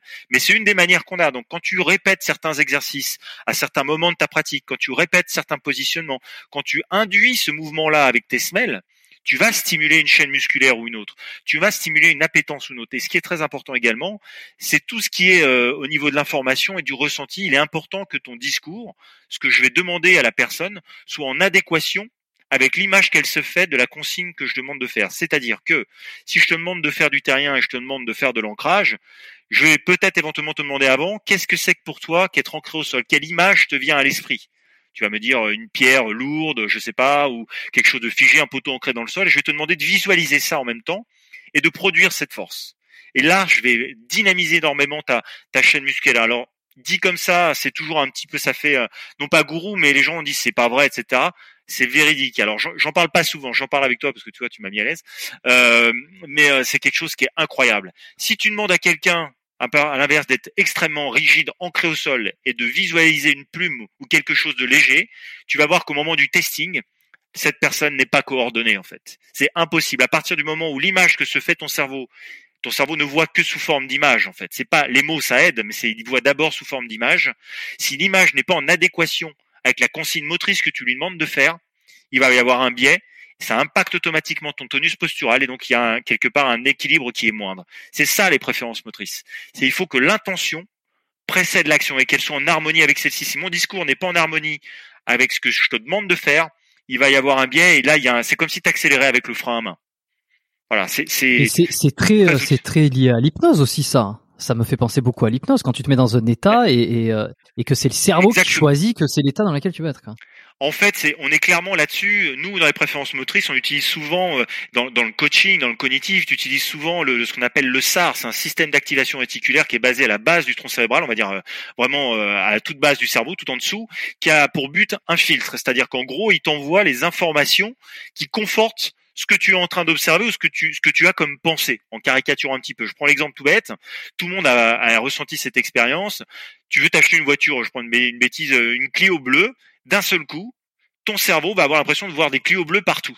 C'est pas qu'il y en a plus qu'avant, c'est juste que il switch et fixe son attention sur ce qui importe actuellement. Et donc pour rejoindre ton idée, l'hypnose, et c'est en cela que c'est fin, c'est qu'en fait tu peux induire une intention ou pas à ton cerveau. Exactement. Si tu penses négatif, ton cerveau va t'envoyer toutes les informations négatives qui, confortent cette idée dans ton environnement. Et si tu penses positif, c'est l'inverse. Donc quand tu visualises quelque chose, eh ben indirectement, si tu le visualises d'une certaine manière et que tu essayes de faire autre chose, c'est pas possible, ça fonctionne pas ensemble. Tu vois, il y a, y a un biais quoi. T'accélères et tu mets un petit coup de frein à côté. Donc ça c'est important de le de, de, le comprendre. C'est très très fin. On n'en parle pas souvent parce que c'est un, un sujet qui est très large, mais c'est vraiment un outil qui est très puissant. Enfin, pas un outil, même une manière de, enfin, de, de, d'approcher l'humain qui est très puissante et qui est fascinante en ça, parce que même toi, tu découvres les gens, les gens se découvrent et, hmm. et c'est ça qui est, qui est assez bluffant. C'est, c'est super intéressant. Il y a un truc qui me vient en tête, c'est que forcément, si, est-ce que si tu, si tu imagines des, des femmes nues, euh, est-ce que tu risques d'en voir un petit peu plus dans la rue ça ah, Écoute, je sais pas, euh, peut-être virtuellement. C'est des fois ça s'appelle euh, un fantasme, mais euh, écoute, peut-être. Non, j'ai jamais, j'ai jamais, j'ai jamais posé ça comme question. Non, non, non, mais c'est les gens ils vont se dire mais d'où c'est qui va lui? Euh, au départ c'était la Lamborghini parce que t'as as parlé de Clio et je me suis dit, euh, je me suis dit tiens si on pensait au Lamborghini est-ce qu'on verrait plus de Lamborghini? Parce que ça reste un truc rare. Et puis évidemment mon, mon esprit a vagabondé euh, sur d'autres fantasmes. Et, alors attends, que je reviens. Il se conditionne en fait, il se conditionne. C'est ça qui est intéressant, c'est que pour redire l'image que tu disais, c'est que il ne fait pas la différence si tu arrives à reproduire le bruit, si tu arrives à reproduire l'émotion, il ne fait pas la différence entre le réel et l'imaginaire. Il y a même eu des études qui valident ça, euh, qui, qui, ont euh, qui ont fait entre guillemets euh, jaser. Il y avait eu des études qui avaient été faites sur des basketteurs professionnels où on les avait testés, un groupe de basketteurs pendant trois semaines qui avaient fait deux heures de panier et euh, des basketteurs qui, en, qui pendant trois semaines avaient fait mm. pendant deux heures de la visualisation en fait, qui s'étaient imaginé, qui avaient ressenti le shoot, qui avaient entendu le bruit du panier, qui s'étaient revus. Et ben en fait après on avait remesuré leur capacité, leur aptitude à mettre des paniers. Le groupe qui n'avait pas shooté pendant trois semaines était meilleur que le groupe qui avait shooté. C'est-à-dire que ton cerveau, si tu arrives à le préparer, à le conditionner et à visualiser le mouvement, pour lui, c'est comme si tu y étais. C'est pas pour rien que les sportifs blessés, on leur demande de se visualiser en train de produire l'effet et ça impacte automatiquement ta manière de bouger. C'est, c'est inné, en fait. Tu entretiens les connexions motrices en faisant ça. Hein. On est sur les neurones miroirs. Enfin là, je, je, diverge, mais on part sur les neurones miroirs en fait. Hein. C'est, c'est quand je te vois bouger ou boire ton café que tu as pris tout à l'heure, je n'en bois pas moi. Mais pour mon cerveau, les zones qui auraient fait ce mouvement, ton décaféiné, les zones qui auraient activé ce mouvement-là pour moi, elles s'allument en fait. Si on faisait une IRM de mon cerveau à ce moment-là, quand je te vois boire ton hmm. café, bon, c'est les zones cérébrales de mon cerveau qui auraient pu gérer cette tâche, euh, se, se, se, mettre sous, non pas sous tension, mais se, mais s'allument. Même si je ne fais pas le mouvement, c'est comme si je le faisais pour mon cerveau. Tu vois, voilà. Ça me fait penser un peu, d'une certaine façon, à la loi de l'attraction aussi. Tu sais, euh, de, de s'imaginer ou de, de, se mettre dans une condition, euh, ça fait ça, ça fait attirer. En fait, il n'y a pas de truc magique. C'est euh, et puis c'est pas juste de penser à quelque chose qui fait que ça va arriver. Mais mais il y a un lien. Il y, a un lien. Exactement. Il y a un bouquin très intéressant qui s'appelle, euh, je pourrais te donner si tu veux la référence, euh, je vais l'avoir derrière moi, euh, sur le SAR, le système. Le... Attends, je vais te... Ah, ça s'appelle la réponse. Euh, je te le. oui, voilà. Oui, oui, oui. Ben, la réponse. Tu l'as. C'était deux deux Américains qui ont best-seller, 25 millions de, de livres vendus. Euh, ça s'appelle euh, la réponse, et c'est des spécialistes qui ont montré en fait que le SAR, ce fameux système d'activation réticulaire, euh, à partir du moment où tu te conditionnais, où tu écrivais, où tu préparais ton cerveau à exécuter une tâche, ton cerveau allait mettre en branle tout un système qui lui permettrait de capter dans son environnement quelque chose qui va t'aider à atteindre cette tâche. Et ça, c'est incroyable. Quand on dit ça aux gens, les gens disent ah c'est pas possible. Mais la visualisation, c'est ça. Je me visualise en train de gagner donc je prépare, j'habitue mon cerveau à réaliser ce qui va lui permettre de performer et il est convaincu qu'il va gagner. Je suis pas sûr de gagner un match. Par contre, si je me visualise en train de le perdre, je suis déjà en train de me paramétrer pour le perdre. Et moi, quand j'étais sportif de niveau, je l'ai ressenti ça. C'est-à-dire qu'en fait, j'avais déjà perdu le combat avant même de mettre les pieds sur le tatami, quoi. Et, et, du coup, euh, mais je n'arrivais pas à mettre de mots là-dessus, tu vois. Euh, et, et, après, c'est en cela aussi que ça a fait sens quand j'ai commencé à m'intéresser au cognitif via l'approche des préférences. C'est que je me suis dit, mais c'est incroyable. Je, je l'ai ressenti, mais je savais pas l'expliquer. Tu vois, c'était, mmh. euh, j'avais fait un peu de sophro à l'époque, mais c'était les débuts euh, et ça n'avait pas répondu à mes questions. Enfin bon, voilà, c'est très bien la sophro, mais en tout cas pour moi, ça n'avait pas matché. Mais euh, tu vois, donc c'est très intéressant. C'est vraiment fascinant. La réponse, livre d'Alan Pease. Exactement, avec sa femme. Ouais. Ouais, Barbara best-seller, 30 hein. millions, euh, c'est vraiment. Euh, moi, je l'ai lu, c'est bluffant. Euh, c'est vraiment quelque chose qui est qui est très intéressant. C'est quelque chose qu'il faudrait qu'on qu'on fasse pour tout, même dans, dans la rééducation, dans les. Enfin, tu vois, c'est très très très très très important de d'essayer toujours toujours toujours d'aller dans ce sens, quoi. Ouais. Je me suis noté ça. Euh, je, je, me le rajouterai. Alors, je veux revenir juste 30 secondes, peut-être un peu plus que 30, sur euh, sur l'entraînement en fonction des préférences motrices. Euh, yes. Donc, le fait d'entraîner euh, euh, le système qui est faible. Encore une fois, c'est moi je j'essaie de. J'entends. Oui, oui, non, pas, faible, la petite boucle. On va en gros, si t'es plus, voilà, si t'es plus vers l'avant, euh, c'est-à-dire que t'es moins fort vers la, la petite boucle si tu veux entraîner la petite boucle, en fait, ça demande beaucoup d'énergie euh, et beaucoup d'efforts parce que c'est pas naturel et que tu vas demander beaucoup de ressources à ton corps pour pour travailler ça. D'accord. Donc en fait, tu vas dépenser plus de calories, tu vas te cramer plus vite, euh, tu vas euh, ça va créer un état de tension qui est moins naturel. Pour l'exemple, c'est comme si tu disais toi tu es droitier, je te fais écrire une page avec la main gauche. Tu vas ressentir, tu as peut-être déjà essayé, tu vas ressentir un degré de tension en toi une, une fatigabilité qui apparaît, une, un, ton système nerveux qui qui te qui commence à, à, à un degré de tension, c'est vraiment le terme. Et à un moment, si je te dis, bah maintenant tu me fais 10 pages, tu vas me dire, t'es sympa Mathieu, mais tu vas poser le stylo et tu vas dire, non, tu me saoules. Et eh ben en fait, mais si demain ta main droite est blessée, on est d'accord que si tu veux t'habituer à ton à ton environnement, tu n'auras pas le choix et tu seras obligé. Et là, tu vas le faire, mais il y a une manière de le faire, mais ça sera jamais aussi naturel. Et donc quand il s'agit d'une question de survie, eh ben c'est la même chose, c'est-à-dire que si malheureusement tu es blessé ou ton environnement ne permet pas d'utiliser ta préférence, bah si tu veux continuer à évoluer dans cet environnement, t'as pas le choix, il faudra que tu t'adaptes, donc tu iras chercher quelque chose qui est moins naturel pour toi. Par contre, tu sais que tu peux pas durer indéfiniment dans ce schéma-là, mais ça te permet encore de continuer encore un peu et donc du coup euh, d'évoluer. Comme le propre de l'homme, c'est d'être en capacité de s'adapter à son environnement, bah, il passe de l'un à l'autre, de sa force à sa faiblesse, sa force à, à, ce qui est moins naturel pour lui, mais idéalement, il préfère aller dans ce qui est fort pour lui, quoi, parce que ça lui demande moins d'énergie. Voilà, mais euh, et, peut-être ma réflexion qui va suivre va être un petit peu bête et euh, peut-être archaïque et très simpliste, mais tu vas pouvoir euh, m'aiguiller sur ça. Si ça demande beaucoup plus d'efforts d'entraîner la petite boucle, donc c'est que le, là où on est le, le plus faible, est-ce que ça demande plus d'énergie, donc ça brûle plus de calories, ça fatigue plus vite Est-ce qu'il y aurait pas finalement moyen d'avoir des modèles d'entraînement orientés vers la perte de poids plus facile? Ah, bonne question. Euh, par exemple, par exemple, euh, voilà, marketing. Euh, on vous, tu, crées une formation, tu crées un truc où euh, la personne va pouvoir euh, s'analyser pour savoir si elle est plutôt terrienne ou aérienne. Très bien, elle, elle s'est analysée, elle est terrienne. Et eh ben, elle a un programme derrière pour des programmes de de de ouais minceur pour perdre du poids ouais, ouais, voilà, de sollicitation du système aérien plutôt que le terrien parce que ça va, parce qu'en moins de temps, elle va brûler plus de calories ou ça va lui demander plus d'efforts que truc. Alors, quand je te dis, peut-être, euh, la, nuance que je, je, ne sais pas si c'était, ce serait faisable. Quand je dis en fait, il y a une fatigabilité et un système énergétique qui va se fuser plus vite, c'est surtout un système neuromusculaire en fait, qui va se fatiguer plus vite. Il y aura peut-être des calories qui vont être consommées un petit peu plus, mais à mon avis, le delta il sera faible. C'est-à-dire qu'en fait, tu vas fatiguer ton système neuromusculaire plus vite, peut-être même euh, trop, plus tôt ou trop tôt par rapport à, à, un degré suffisant de consommation calorique. Tu vois ce que je veux dire? C'est qu'à un moment, en fait, ça va rapidement saturer. C'est plus dans ce sens-là, on va parler de fatigabilité ou de d'énergétique, c'est-à-dire d'énergie, euh, euh, pas d'énergie au sens calorique du terme, mais d'énergie en termes de, de, de, de tonus, de, de, de, dynamisme musculaire. Mais si, effectivement, si on pouvait faire durer dans le temps, ça consommerait certainement peut-être euh, plus d'énergie parce que c'est ce qui consomme plus d'énergie, c'est le cerveau. Donc ça demande un effort peut-être supplémentaire. Donc, si on pouvait quantifier ça, on pourrait se dire que par l'absolu, euh, dans l'absolu, c'est ce qui me mènera à ça. Mais je pense que la fatigue neuromusculaire va arriver tellement vite que le delta il va pas être flagrant en fait. Donc si j'ai et surtout si je veux pas que tu te blesses, parce que si je te fais faire, tu vois, des burpees ou du crossfit, bah ouais, tu ouais, tu vas peut-être alors admettons qu'on puisse faire, mais sauf que c'est pas naturel. Donc si je te je veux pas que tu te blesses, bah l'idée c'est quand même que tu fasses ton programme sur une certaine durée. Si au bout de deux semaines c'est fini, merde, tu vois, t'as pris un coach, donc non, je pense qu'il faudra plutôt t'emmener dans ta force. C'est pas dire que de temps en temps, faut pas aller chercher un peu autre chose pour te, ne serait-ce que pour te, bah, pour changer le programme, pour le rendre un peu ludique, et puis aussi pour euh, pour pour te faire confronter à un peu des notions de difficulté. Mais euh, si tu restes trop dans quelque chose qui est pas naturel, là, tu t'exposes à la blessure clairement. Parce que tu perds de la coordination en fait, et euh, de l'équilibre.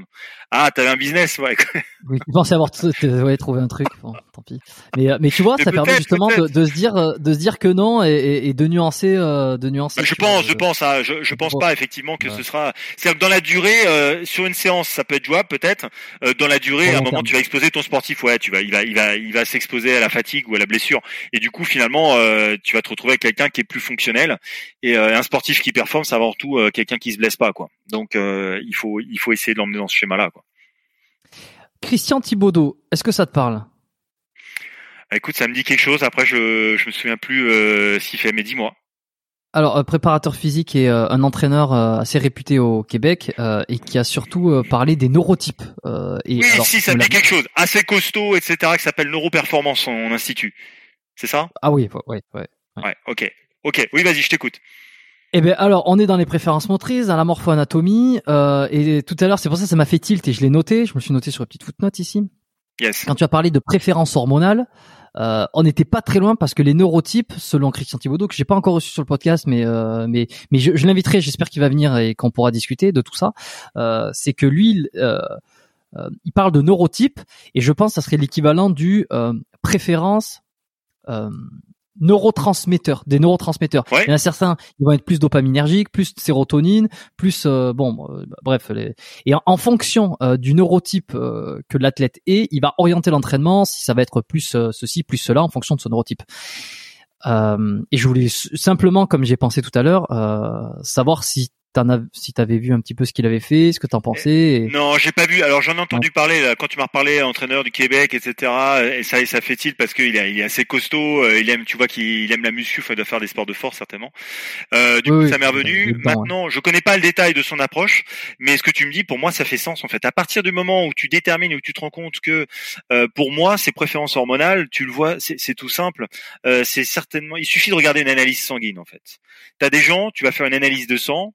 Tu vas dire quoi? Tu oh là, vous êtes en dessous de la moyenne. Et quand tu discutes avec eux, quand tu regardes leurs perfs, les sportifs qui sont souvent en carence euh, de fer, encore plus les femmes du fait du cycle hormonal, du cy- cycle menstruel, quand tu regardes leurs perfs, eh ben tu te rends compte que certaines avec un cycle hormonal euh, ou avec une carence en fer euh, en dessous continuent à performer plus que d'autres qui seraient dans la moyenne. Donc là, tu dis merde, il y a un problème. Comment ça se fait?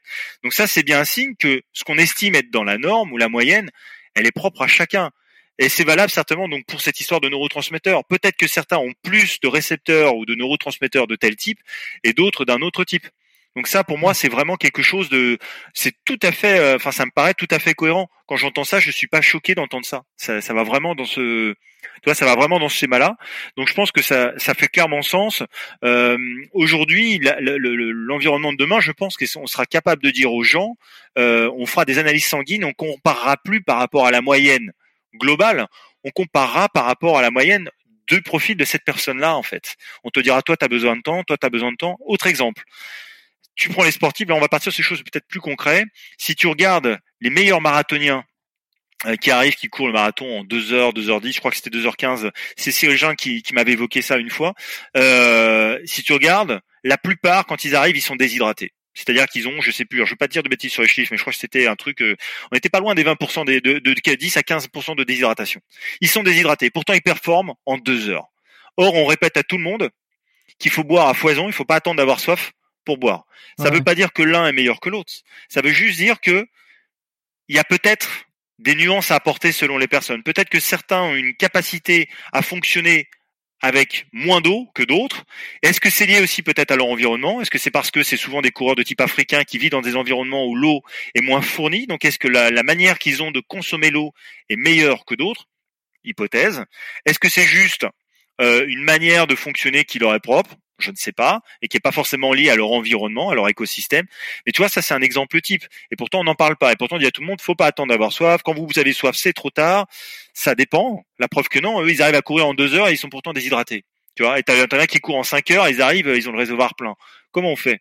Tu vois, donc c'est que c'est c'est beaucoup plus fin et c'est en cela où, comme je te disais tout à l'heure, je pense que plus on va avancer, plus on va aller vers de l'individualisation et les paramètres que propose euh, euh, le, le excuse-moi, j'ai oublié, tu m'as dit euh, Thibodeau, Philippe Thibodeau, c'est ça euh, euh, voilà, euh, vont dans le sens de euh, Christian Thibodeau vont dans l'individualisation et, et pour moi ça fait sens effectivement. Après, il faut que ça repose sur des euh, c'est- des fois on voit des choses. Et ce qui serait bien, c'est que ça repose sur des études autant que possible quand on le peut, hein, scientifiques, euh, que ça n'apparaisse pas aux yeux des gens. Et c'est un peu le problème des préférences des fois. Ça n'apparaisse pas aux yeux des gens comme étant euh, euh, gourou, quoi. Tu vois, c'est c'est ça qui est qui est délicat. Faut faire attention à comment tu l'amènes. Ouais. Mais oui, on y va tout droit. Je pense que j'a- j'adhère tout à fait à ça. Ouais. Euh, si certains connaissent euh, Christian Thibaudot, euh, sont des proches ou, ou un contact, et qu'ils n'hésitent pas à me, à me contacter. Là, la- mon adresse email et enfin l'adresse email du, du podcast et, l'Instagram est dans la description, comme ça, qu'ils peuvent me mettre en, en contact. Ça fait longtemps que je que je pense à faire un, enfin que j'aimerais discuter avec lui pour un épisode. Et, et puis là, tu vois, le fait qu'on parle beaucoup de, de Ouais, bien De sûr. bien préférence sûr. de morpho- non, mais de ça fait sens. Et puis il pourra expliquer encore Voilà. mieux son schéma et comment ça fonctionne. Et ça, c'est intéressant. Clairement, clairement, Hmm. clairement. L'avenir du sportif de demain, kinés c'est l'individualisation. Ouais, bah, bah, et de plus en plus, et de plus en plus euh, dans les, les épisodes que je tourne, c'est c'est en- enfin c'est c'est Bah, tu vois avec tes coachs. de la Ouais. performance sportive. Ouais, bien sûr, bien sûr. Et même chez le sportif, on va dire lambda, sans méchanceté aucune. C'est-à-dire, euh, sou- souvent, quand tu regardes il y a 20-30 ans, euh, le fait d'individualiser l'entraînement, c'était réservé à l'élite. C'est-à-dire que le gars, il allait voir le cardiologue, ils ont un test d'effort, un machin. Maintenant, les gars, ils veulent tous du haut niveau à leur niveau. C'est-à-dire que quand t'as ton patient qui court pas- trois fois par semaine, il achète la dernière Vaporfly euh, à 250 euros euh, parce qu'il va avoir la meilleure godasse, il a la dernière Garmin, euh, enfin je vais pas faire de pub, mais euh, la dernière montre connectée à 800 euros. Enfin, il a tout au top, Pas tu vois. Le gars, il veut. Donc voilà, qui sait, ça va venir peut-être. Mais euh, du coup, mais du coup, tu vois, et, et l'idée c'est ça. Donc maintenant, on y va tout droit. Donc clairement, oui, euh, c'est c'est l'individualisation. Tu me posais une question sur les kinés, excuse-moi, je t'ai coupé. Euh, non, c'était juste la suite euh, plus ou moins logique. Hein, c'est que tout ça là, tout cette, cette super boîte à outils, euh, toi tu la mélanges un petit peu avec euh, euh, tes compétences de podologue, de de, de prépa, parce que tu as aussi une, une qualification en préparation physique. Donc ouais, voilà. Je suis pas, je suis pas, euh, je suis, j'ai pas de master en préparation physique, que les choses soient claires. Moi, je me suis formé en deux ans via un, un institut, une formation euh, euh, au PCQ, c'est un organisme particulier qui s'appelle Transfert, euh, avec Anaël Aubry, euh, comment dirais-je, Yann Lemeur, enfin des, des, des, pointures dans le milieu. Et moi, j'avais besoin d'avoir une, une, approche globale de la préparation physique. J'avais pas le temps euh, de, de m'inscrire en quatre ans, cinq ans d'études, etc. Donc j'ai fait ça. Donc c'est en cela que je travaille sur la préparation physique et je l'avais moi-même expérimenté. Alors ça, c'était c'est de l'empirisme, ça n'a de valeur que pour moi. bah, quand je faisais du karaté parce qu'à l'époque la préparation physique, la muscu c'était interdit, donc fallait s'entraîner en cachette. Donc c'est aussi pour ça que j'ai dévoré beaucoup de bouquins pour essayer de comprendre un peu comment ça fonctionnait, pour pouvoir me l'appliquer à moi-même. Voilà, c'était un, petit une petite parenthèse, mais pour rendre à César ce qui est à César, si je veux dire. Très bien. Euh, toi qui voulais faire euh, kiné euh, auparavant, est-ce que maintenant tu collabores avec des kinés Tu vois, est-ce qu'ils ont une approche Est-ce que tu aurais aimé faire kiné peut-être Tu sens que c'est des compétences qui te manquent ou pas Pas du tout non, je suis intéressé partout, ostéo, kiné, euh, tous ces mes préparateurs physiques, tous ces métiers. Moi, tout, tout m'intéresse. Je, je, j'ai pas assez malheureusement d'une vie et de, de, de, pour pour tout faire. Mais euh, oui, bien sûr, je collabore avec des gens. Euh, là, on parlait de, bah, écoute, on, je parlais d'un tennisman là qui est qui est 300e mondial que j'ai vu. J'ai vu une fille lundi euh, euh, football américain. C'est son préparateur physique qui me les a envoyés, son kiné. C'est donc on travaille en échange. Moi, je leur fais un bilan de mon point de vue sur les biais euh, morpho-anatomiques, préférences motrices, et on essaye d'avancer et de voir comment on peut construire leur programme. Euh, pour le hand à l'époque, c'est pareil, je travaillais en étroitesse avec le kiné et le, le préparateur physique. Euh, ça n'a pas, je voyais les jeux des fois de mon côté au cabinet, puis après on se, voyait des fois in situ et on comparait. Ils faisaient des tests, des squat jump, des compte movement jump, m'envoyaient les vidéos, ils me disaient regarde, qu'est-ce que t'en penses Est-ce qu'on peut changer? Après on mesurait avec les plateformes de pression, on faisait ça sur OptoJump, enfin c'est plein de choses qui permettaient de marier nos approches et essayer de voir comment l'un communiquer avec l'autre. Et clairement, pour moi aussi, c'est pareil. La prise en charge de demain, ça sera une pluridisciplinaire et on pourra pas chacun fonctionner de son côté. Alors moi, on est obligé évidemment, c'est tellement complexe, on est obligé un peu de compartimenter les choses pour pouvoir aller plus loin. Et si on veut essayer d'être expert dans un domaine, encore expert c'est un peu pompeux, mais d'en savoir le plus possible sur un domaine, on est obligé quelque part de, le fermer un peu pour le creuser. Mais une fois qu'on a dégagé une tendance, il faut essayer de se rapprocher des autres experts ou des autres spécialistes des autres domaines et de voir comment on peut faire un pot commun pour après. Euh, euh, je dis, je dis vraiment, j'enfonce une porte ouverte en disant ça, mais plein de gens le disent et peu de gens le font en fait. T'as qu'à le voir quand t'as des cabinets, des patients au cabinet. Moi, combien de fois, des fois, les gens disent ah euh, le kiné m'a dit que les semelles ça servait à rien, ou des fois des podos qui vont dire oh mais le kiné c'est pas le moment d'aller le voir. Tu. Chacun a sa place, mais euh, c'est complémentaire en fait. L'humain est tellement complexe qu'on peut pas euh, on peut pas dire euh, c'est l'un, c'est l'autre, euh, tu vois. Non, bien sûr. Euh, donc oui, je travaille quand je peux. Quand les kinés sont ouverts à ça, parce que parfois, euh, bah, t'as des podos qui sont fermés à ça, t'as des kinés qui sont fermés à ça. Enfin, dans tous les corps de métier. Bon bah là, c'est pas la peine. Tu, si, les gens ont pas envie d'entendre ça, tu, tu, bon bah moi, je peux pas travailler avec eux. Quoi. Donc ce cas-là, je donne aux patients. Et malheureusement, bah, le patient, il fait ce qu'il peut avec ce qu'il a, et voilà quoi. Ouais. Petite question rapide. Toi qui es dans un peu le, le, le, milieu de la performance sportive, tout, enfin performance, sport, santé, euh, meilleur conseil santé que tu puisses donner, toi, de ton expérience? Euh... Bon, alors, je bam comme ça, moi je prends, je, prends direct euh, au dépourvu. Non, peut-être pas le meilleur, mais euh, disons, deux mots. Par, rapport, je vais la reformuler pour que ça soit plus simple. Euh, les meilleurs, les conseils santé, euh, on les connaît tous. Mangez bien, bougez bien, euh, préparez-vous, échauffez-vous, récupérez, etc., etc. Ça, c'est toutes les choses qu'on peut savoir lorsqu'on s'intéresse de près ou de loin à une pratique sportive, à la santé, euh, quand tu as été podologue, quand tu voilà, on a, on a toute cette base-là. On va dire, euh, qu'est-ce que la morphoanatomie et les préférences motrices, tu vois, parce qu'on a vraiment tourné autour de ça aujourd'hui.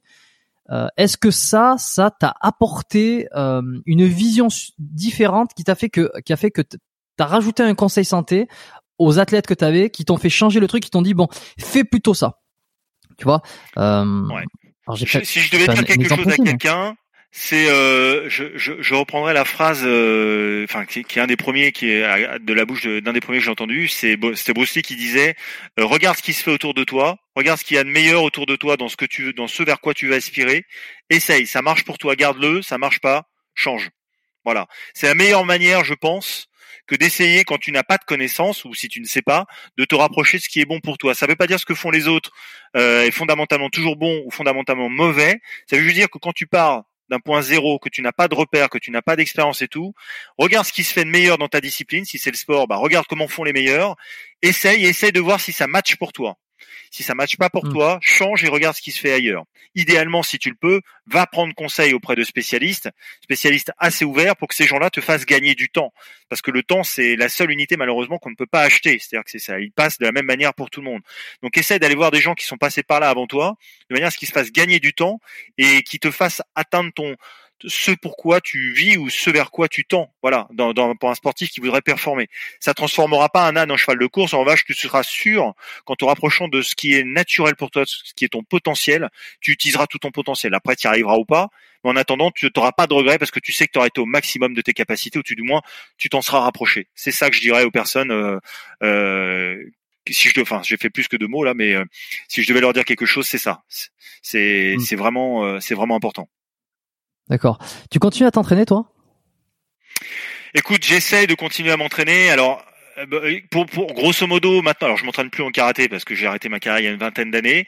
Euh, je m'entretiens physiquement à peu près euh, deux trois fois par semaine.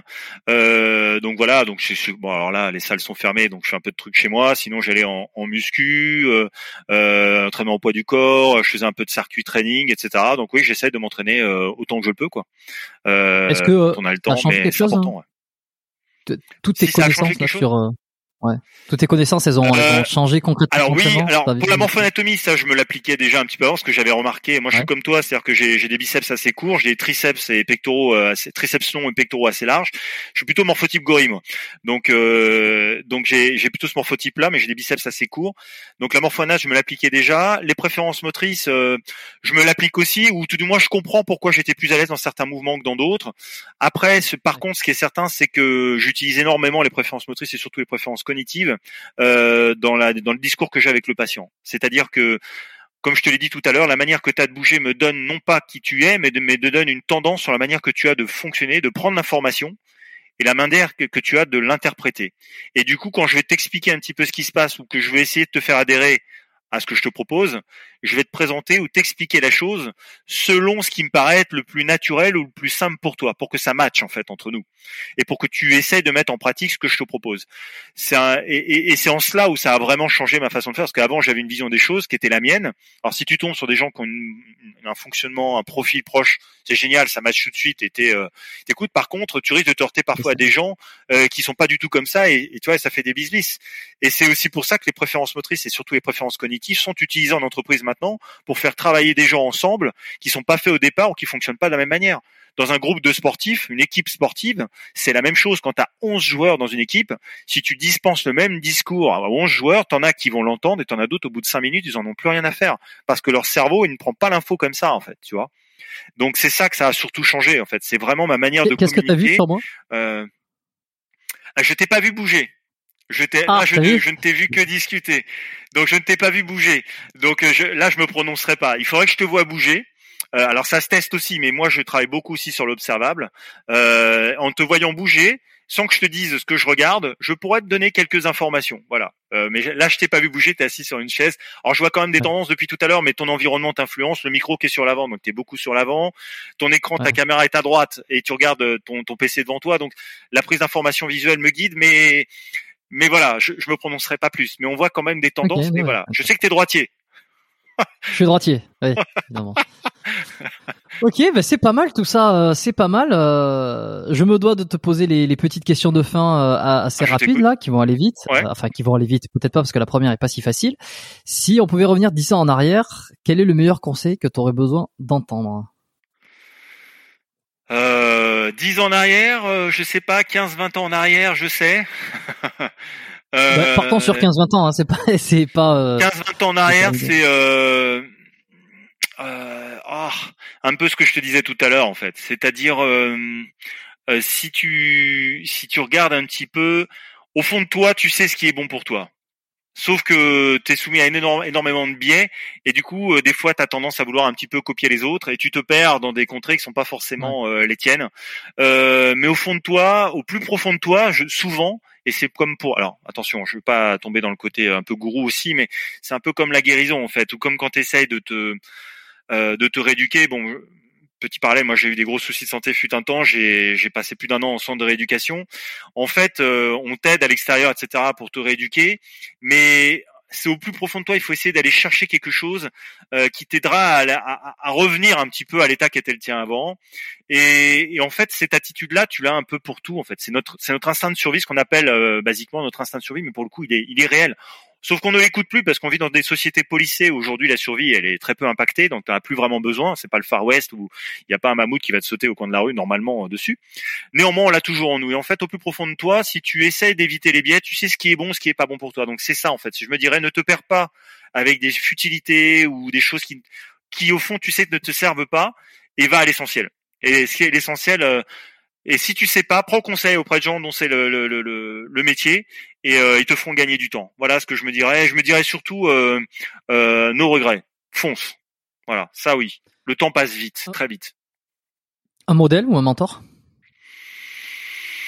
Euh, Je n'ai pas de, j'ai pas de mentor. Alors, j'avais une fois, enfin j'ai des gens que j'ai beaucoup respectés dans les arts martiaux forcément. Hein. J'allais dans le cliché, mais Bruce Lee euh, parce que pour moi c'était vraiment euh, bon. Mais bien sûr c'est avant tout un acteur, hein, c'est un artiste martial, mais mais c'était un pionnier, c'est un des premiers sans le savoir à parler des préférences. Donc c'est quelqu'un qui m'a beaucoup inspiré. J'avais lu tous ses bouquins. Euh, donc dans les sports de combat lui et euh, j'avais aussi des modèles dans, dans le karaté, Gilles Chardieu, Christophe Pina, enfin des gens très spécifiques. Dominique Valera un peu plus ancien. Après, euh, dans les préférences, des gens qui m'ont beaucoup influencé, les formateurs, euh, Cyril Gendre, euh, dont je t'ai parlé, laboratoire Vaudaine, Ralph Hippolyte, qui est un personnage vraiment incroyable aussi avec qui j'ai discuté. et je dirais aussi mon père, en fait, parce que je pense que même si c'est pas lui qui, qui m'a, il m'a forcé à rien, on a un schéma de fonctionnement qui est très proche.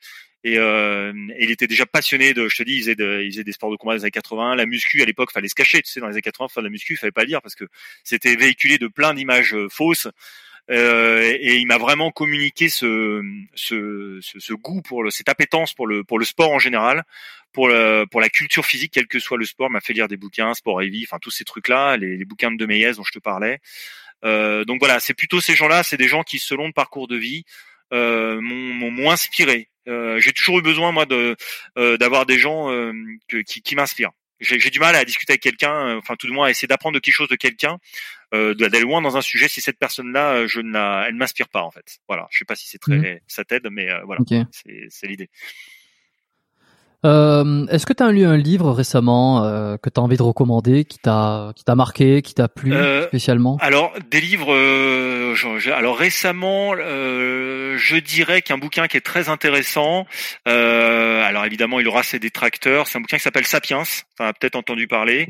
c'est incroyable parce que ce bouquin est cité de plus en plus ouais, au fur et à mesure des très, épisodes. Très intéressant. Ouais. Sapiens, c'est très bien. un bouquin qui est génial, peut-être plus parce que Sapiens, c'est un peu sur les l'histoire, l'évolution humaine. Donc, euh, euh, donc Hariri, etc., qui a évolué, euh, enfin, qui, donne un peu une indication sur pourquoi la, qui parle de la révolution cognitive. Donc, on parlait de morpho-anatomie. Alors, il parle pas de la morpho-anatomie au sens propre du terme, mais il parle de l'évolution, de l'évolution de la boîte crânienne, la différence entre Néandertal, entre Sapiens, Australopithèque. c'est très pour quelqu'un qui aime un peu l'évolution de l'homme, c'est fascinant. Honnêtement, c'est fascinant. Ah oui, oui complètement. Ça, c'est vraiment très intéressant. Euh, ensuite, euh, je dirais bah, le gène du sport. Clairement, le gène du sport très intéressant parce qu'on passe d'un sport à l'autre, on comprend euh, pourquoi ça performe, pourquoi ça performe pas. Enfin, ils essayent de trouver des explications avec des études à la clé, la règle des 10 000 heures qui est valable pour certains et pas pour d'autres. Mm. Pourquoi au baseball euh, on est plus fort, la acuité visuelle, euh, les différences morpho-anatomiques. Ils t'apprennent également parfois que euh, des fois des individus d'Europe du Nord ont certains, alors là je fais un raccourci, mais ont certaines similitudes génétiques avec leur, avec nos les, les, habitants d'Afrique plus proches qu'avec leurs semblables sur certains aspects en fait, sur certains et ça c'est incroyable quand tu dis ça aux gens, c'est pas possible, se ressemblent pas. Sur certains aspects, si en fait. Donc c'est ça qui est incroyable.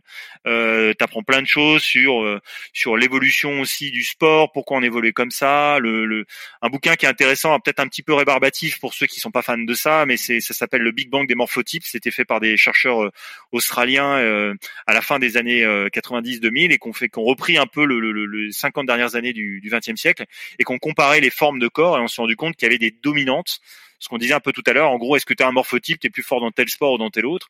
Et eh ben oui, on s'en rend compte que après Fosbury, il y a une vraie révolution du sauteur en hauteur. C'était plus la même forme de corps parce que Fosbury a mmh. révolutionné la forme de corps, c'est enfin la manière de sauter en ayant un centre de gravité haut parce qu'il y a des longues jambes avec un tronc court. Et du coup, tous les sauteurs qui sont arrivés après pour exécuter la même technique, bah, il fallait plutôt être comme Dick Fosbury que comme celui d'avant, tu vois.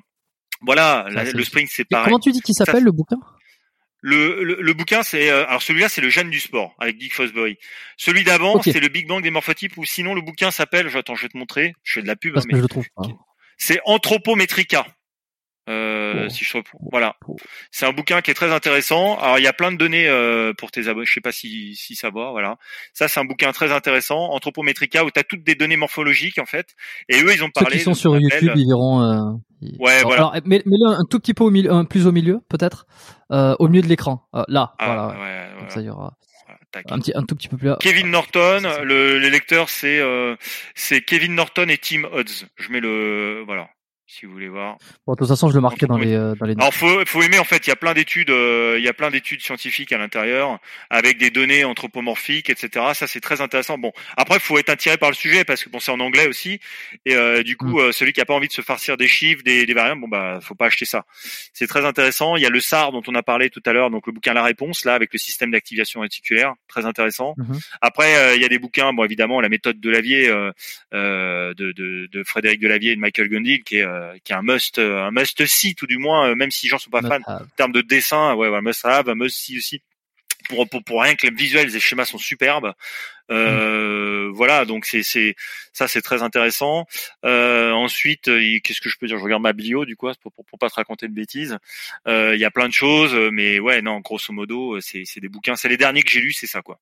voilà, et puis ouais, il y a ça, il y a c'est c'est vraiment c'est c'est facile. Après, je te mets les, de côté les bouquins accès posture et tout. Ce sera peut-être pas pour ton pour tes auditeurs, ça sera peut-être moins ça sera moins glamour pour eux. Mais euh, voilà, ça c'est. Ouais, mais déjà le gène du sport, j'ai noté la réponse aussi. Euh, la réponse. ouais, la réponse c'est vraiment bien, c'est facile d'accès et c'est en fait il te donne des petites euh, des petits conseils pratiques pour justement stimuler ce système. Alors ça paraît toujours un peu incroyable que ça fonctionne comme ça, mais c'est pourtant très simple.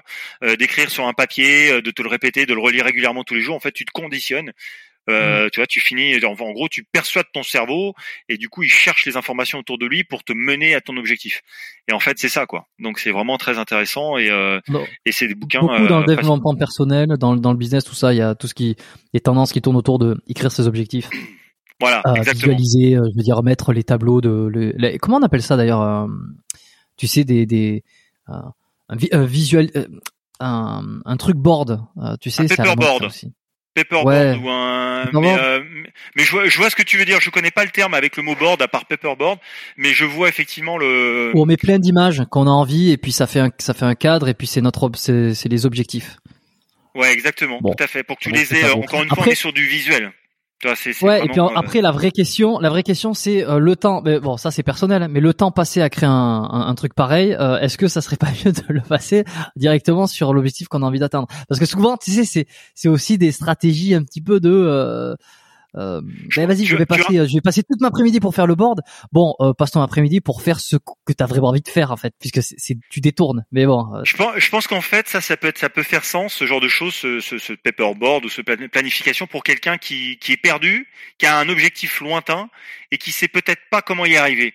Du coup, quelque part, en posant ça sur le papier, il va faire une sorte de brainstorming, alors tout seul ou avec des des des, des, des, des collègues ou des, des amis, et ça va donc du coup activer, tu vois, il va il va lancer quelque part ces schémas de pensée, et là ça va peut-être l'aider à trouver des, des solutions. Après, tu as des gens, c'est vrai que leur schéma de fonctionnement, euh, euh, ils savent tout de suite à peu près.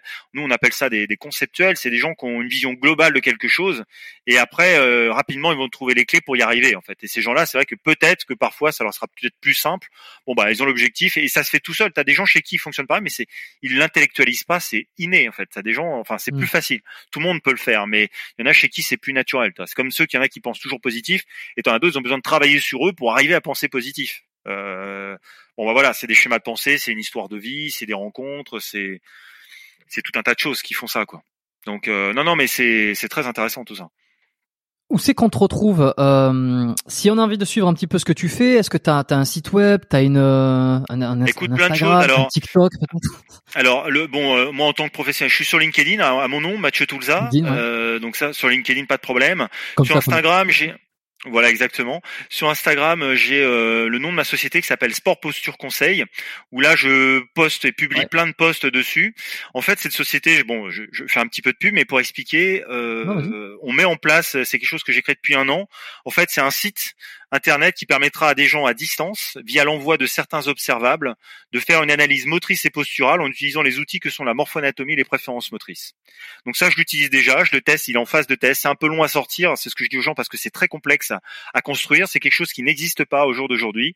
Et du coup, on est parti d'une page blanche. Je me suis associé avec une avec une kiné et qui est prépa fille aussi qui s'appelle Anna Yala et euh, qui, est, qui est un peu plus discrète. C'est vrai que du coup, c'est plutôt moi la, la, la entre guillemets le- la, la façade, mais euh, mais on communique, on échange beaucoup tous les deux sur le sujet. Ça me permet moi d'avoir justement sa vision de kiné et de prépa fille.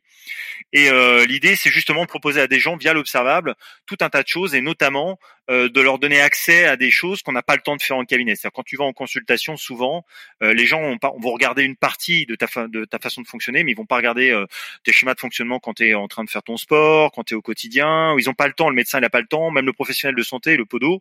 Euh, moi, quand je dis, par exemple, je mes examens cliniques, à moi, ils durent une heure et quart, une heure et demie. Euh, Il y a peu de podos qui font ça. Ça veut pas dire que c'est mieux que les autres. Ce que je je dis pas ça. Hein. Je dis juste que la manière que j'ai moi d'utiliser, ce que je fais, me prend du temps.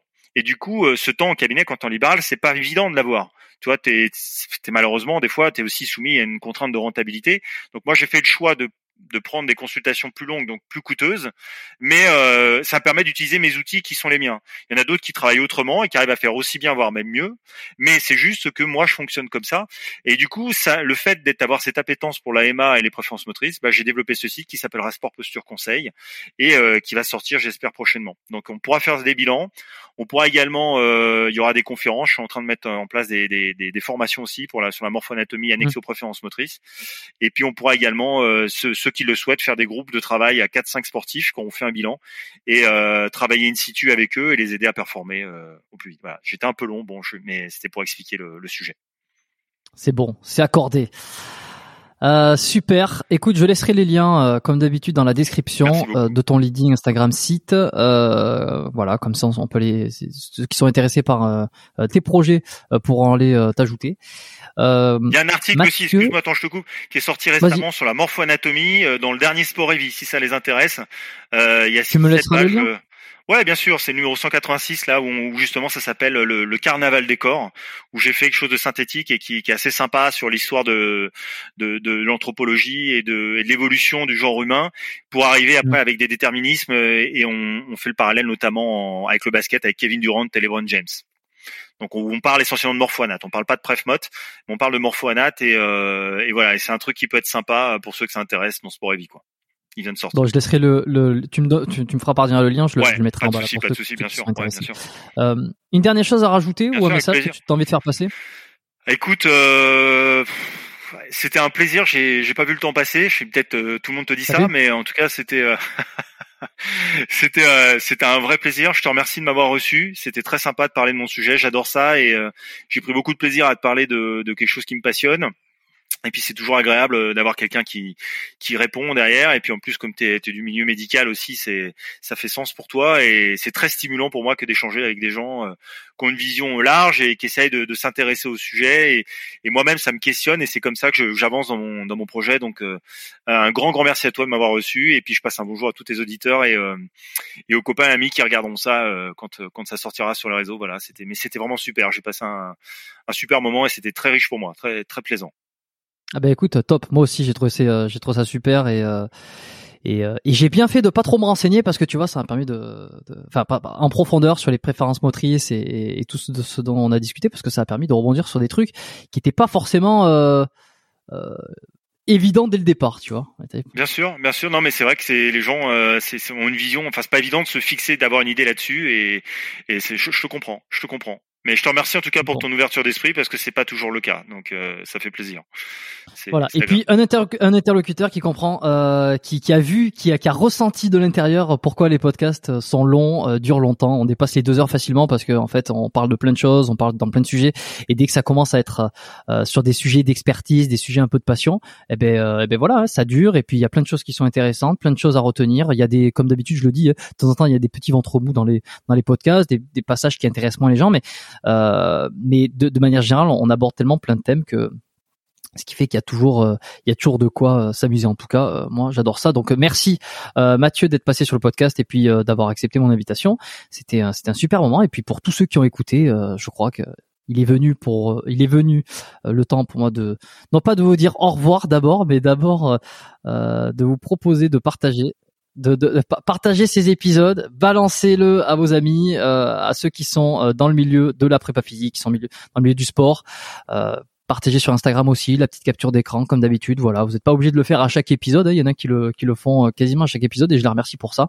Euh, généralement, je directement sur Instagram, on discute un petit peu. Si vous avez des feedbacks à me faire, vous pouvez le faire aussi euh, soit sur l'Instagram du podcast qui est bio euh, qui est biomécanique podcast, soit sur l'adresse mail officielle contact at biomécaniquepodcast.com et puis euh, les petites notes la petite note sur Apple Podcast si ça vous a plu si vous l'avez pas encore fait si ça fait euh, quelques dizaines d'épisodes que vous écoutez le podcast que vous trouvez ça cool ah c'est super et puis je, je mettrai une note je mettrai une évaluation une autre fois.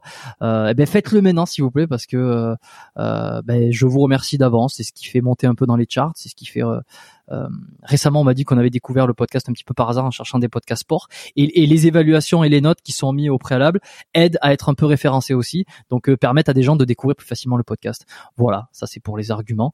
Et puis sinon, ben, je vous dis à tous euh, à la semaine prochaine. inscrivez-vous à la newsletter, la lettre biomécanique, c'est en bas, ça fait voilà beaucoup d'appels à l'action, mais c'est pour le bien de tous et de chacun. Merci, à la semaine prochaine. Merci beaucoup, au revoir. Bye.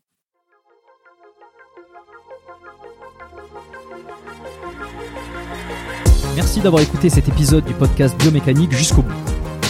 Vous pouvez l'envoyer à deux de vos amis ou le partager sur vos réseaux sociaux. Merci également de lui mettre une note de 5 étoiles avec un petit commentaire sympa. C'est ce qui me permet de mieux ressortir dans les classements. Laissez-moi votre email sur biomécaniquepodcast.com slash lettres et je vous enverrai l'épisode de la semaine ainsi que la lettre biomécanique une fois par mois où je vous partage mes meilleurs conseils et recommandations. Vous avez écouté le podcast Biomécanique. Je suis Jérôme Cazerolle et je vous dis à très bientôt.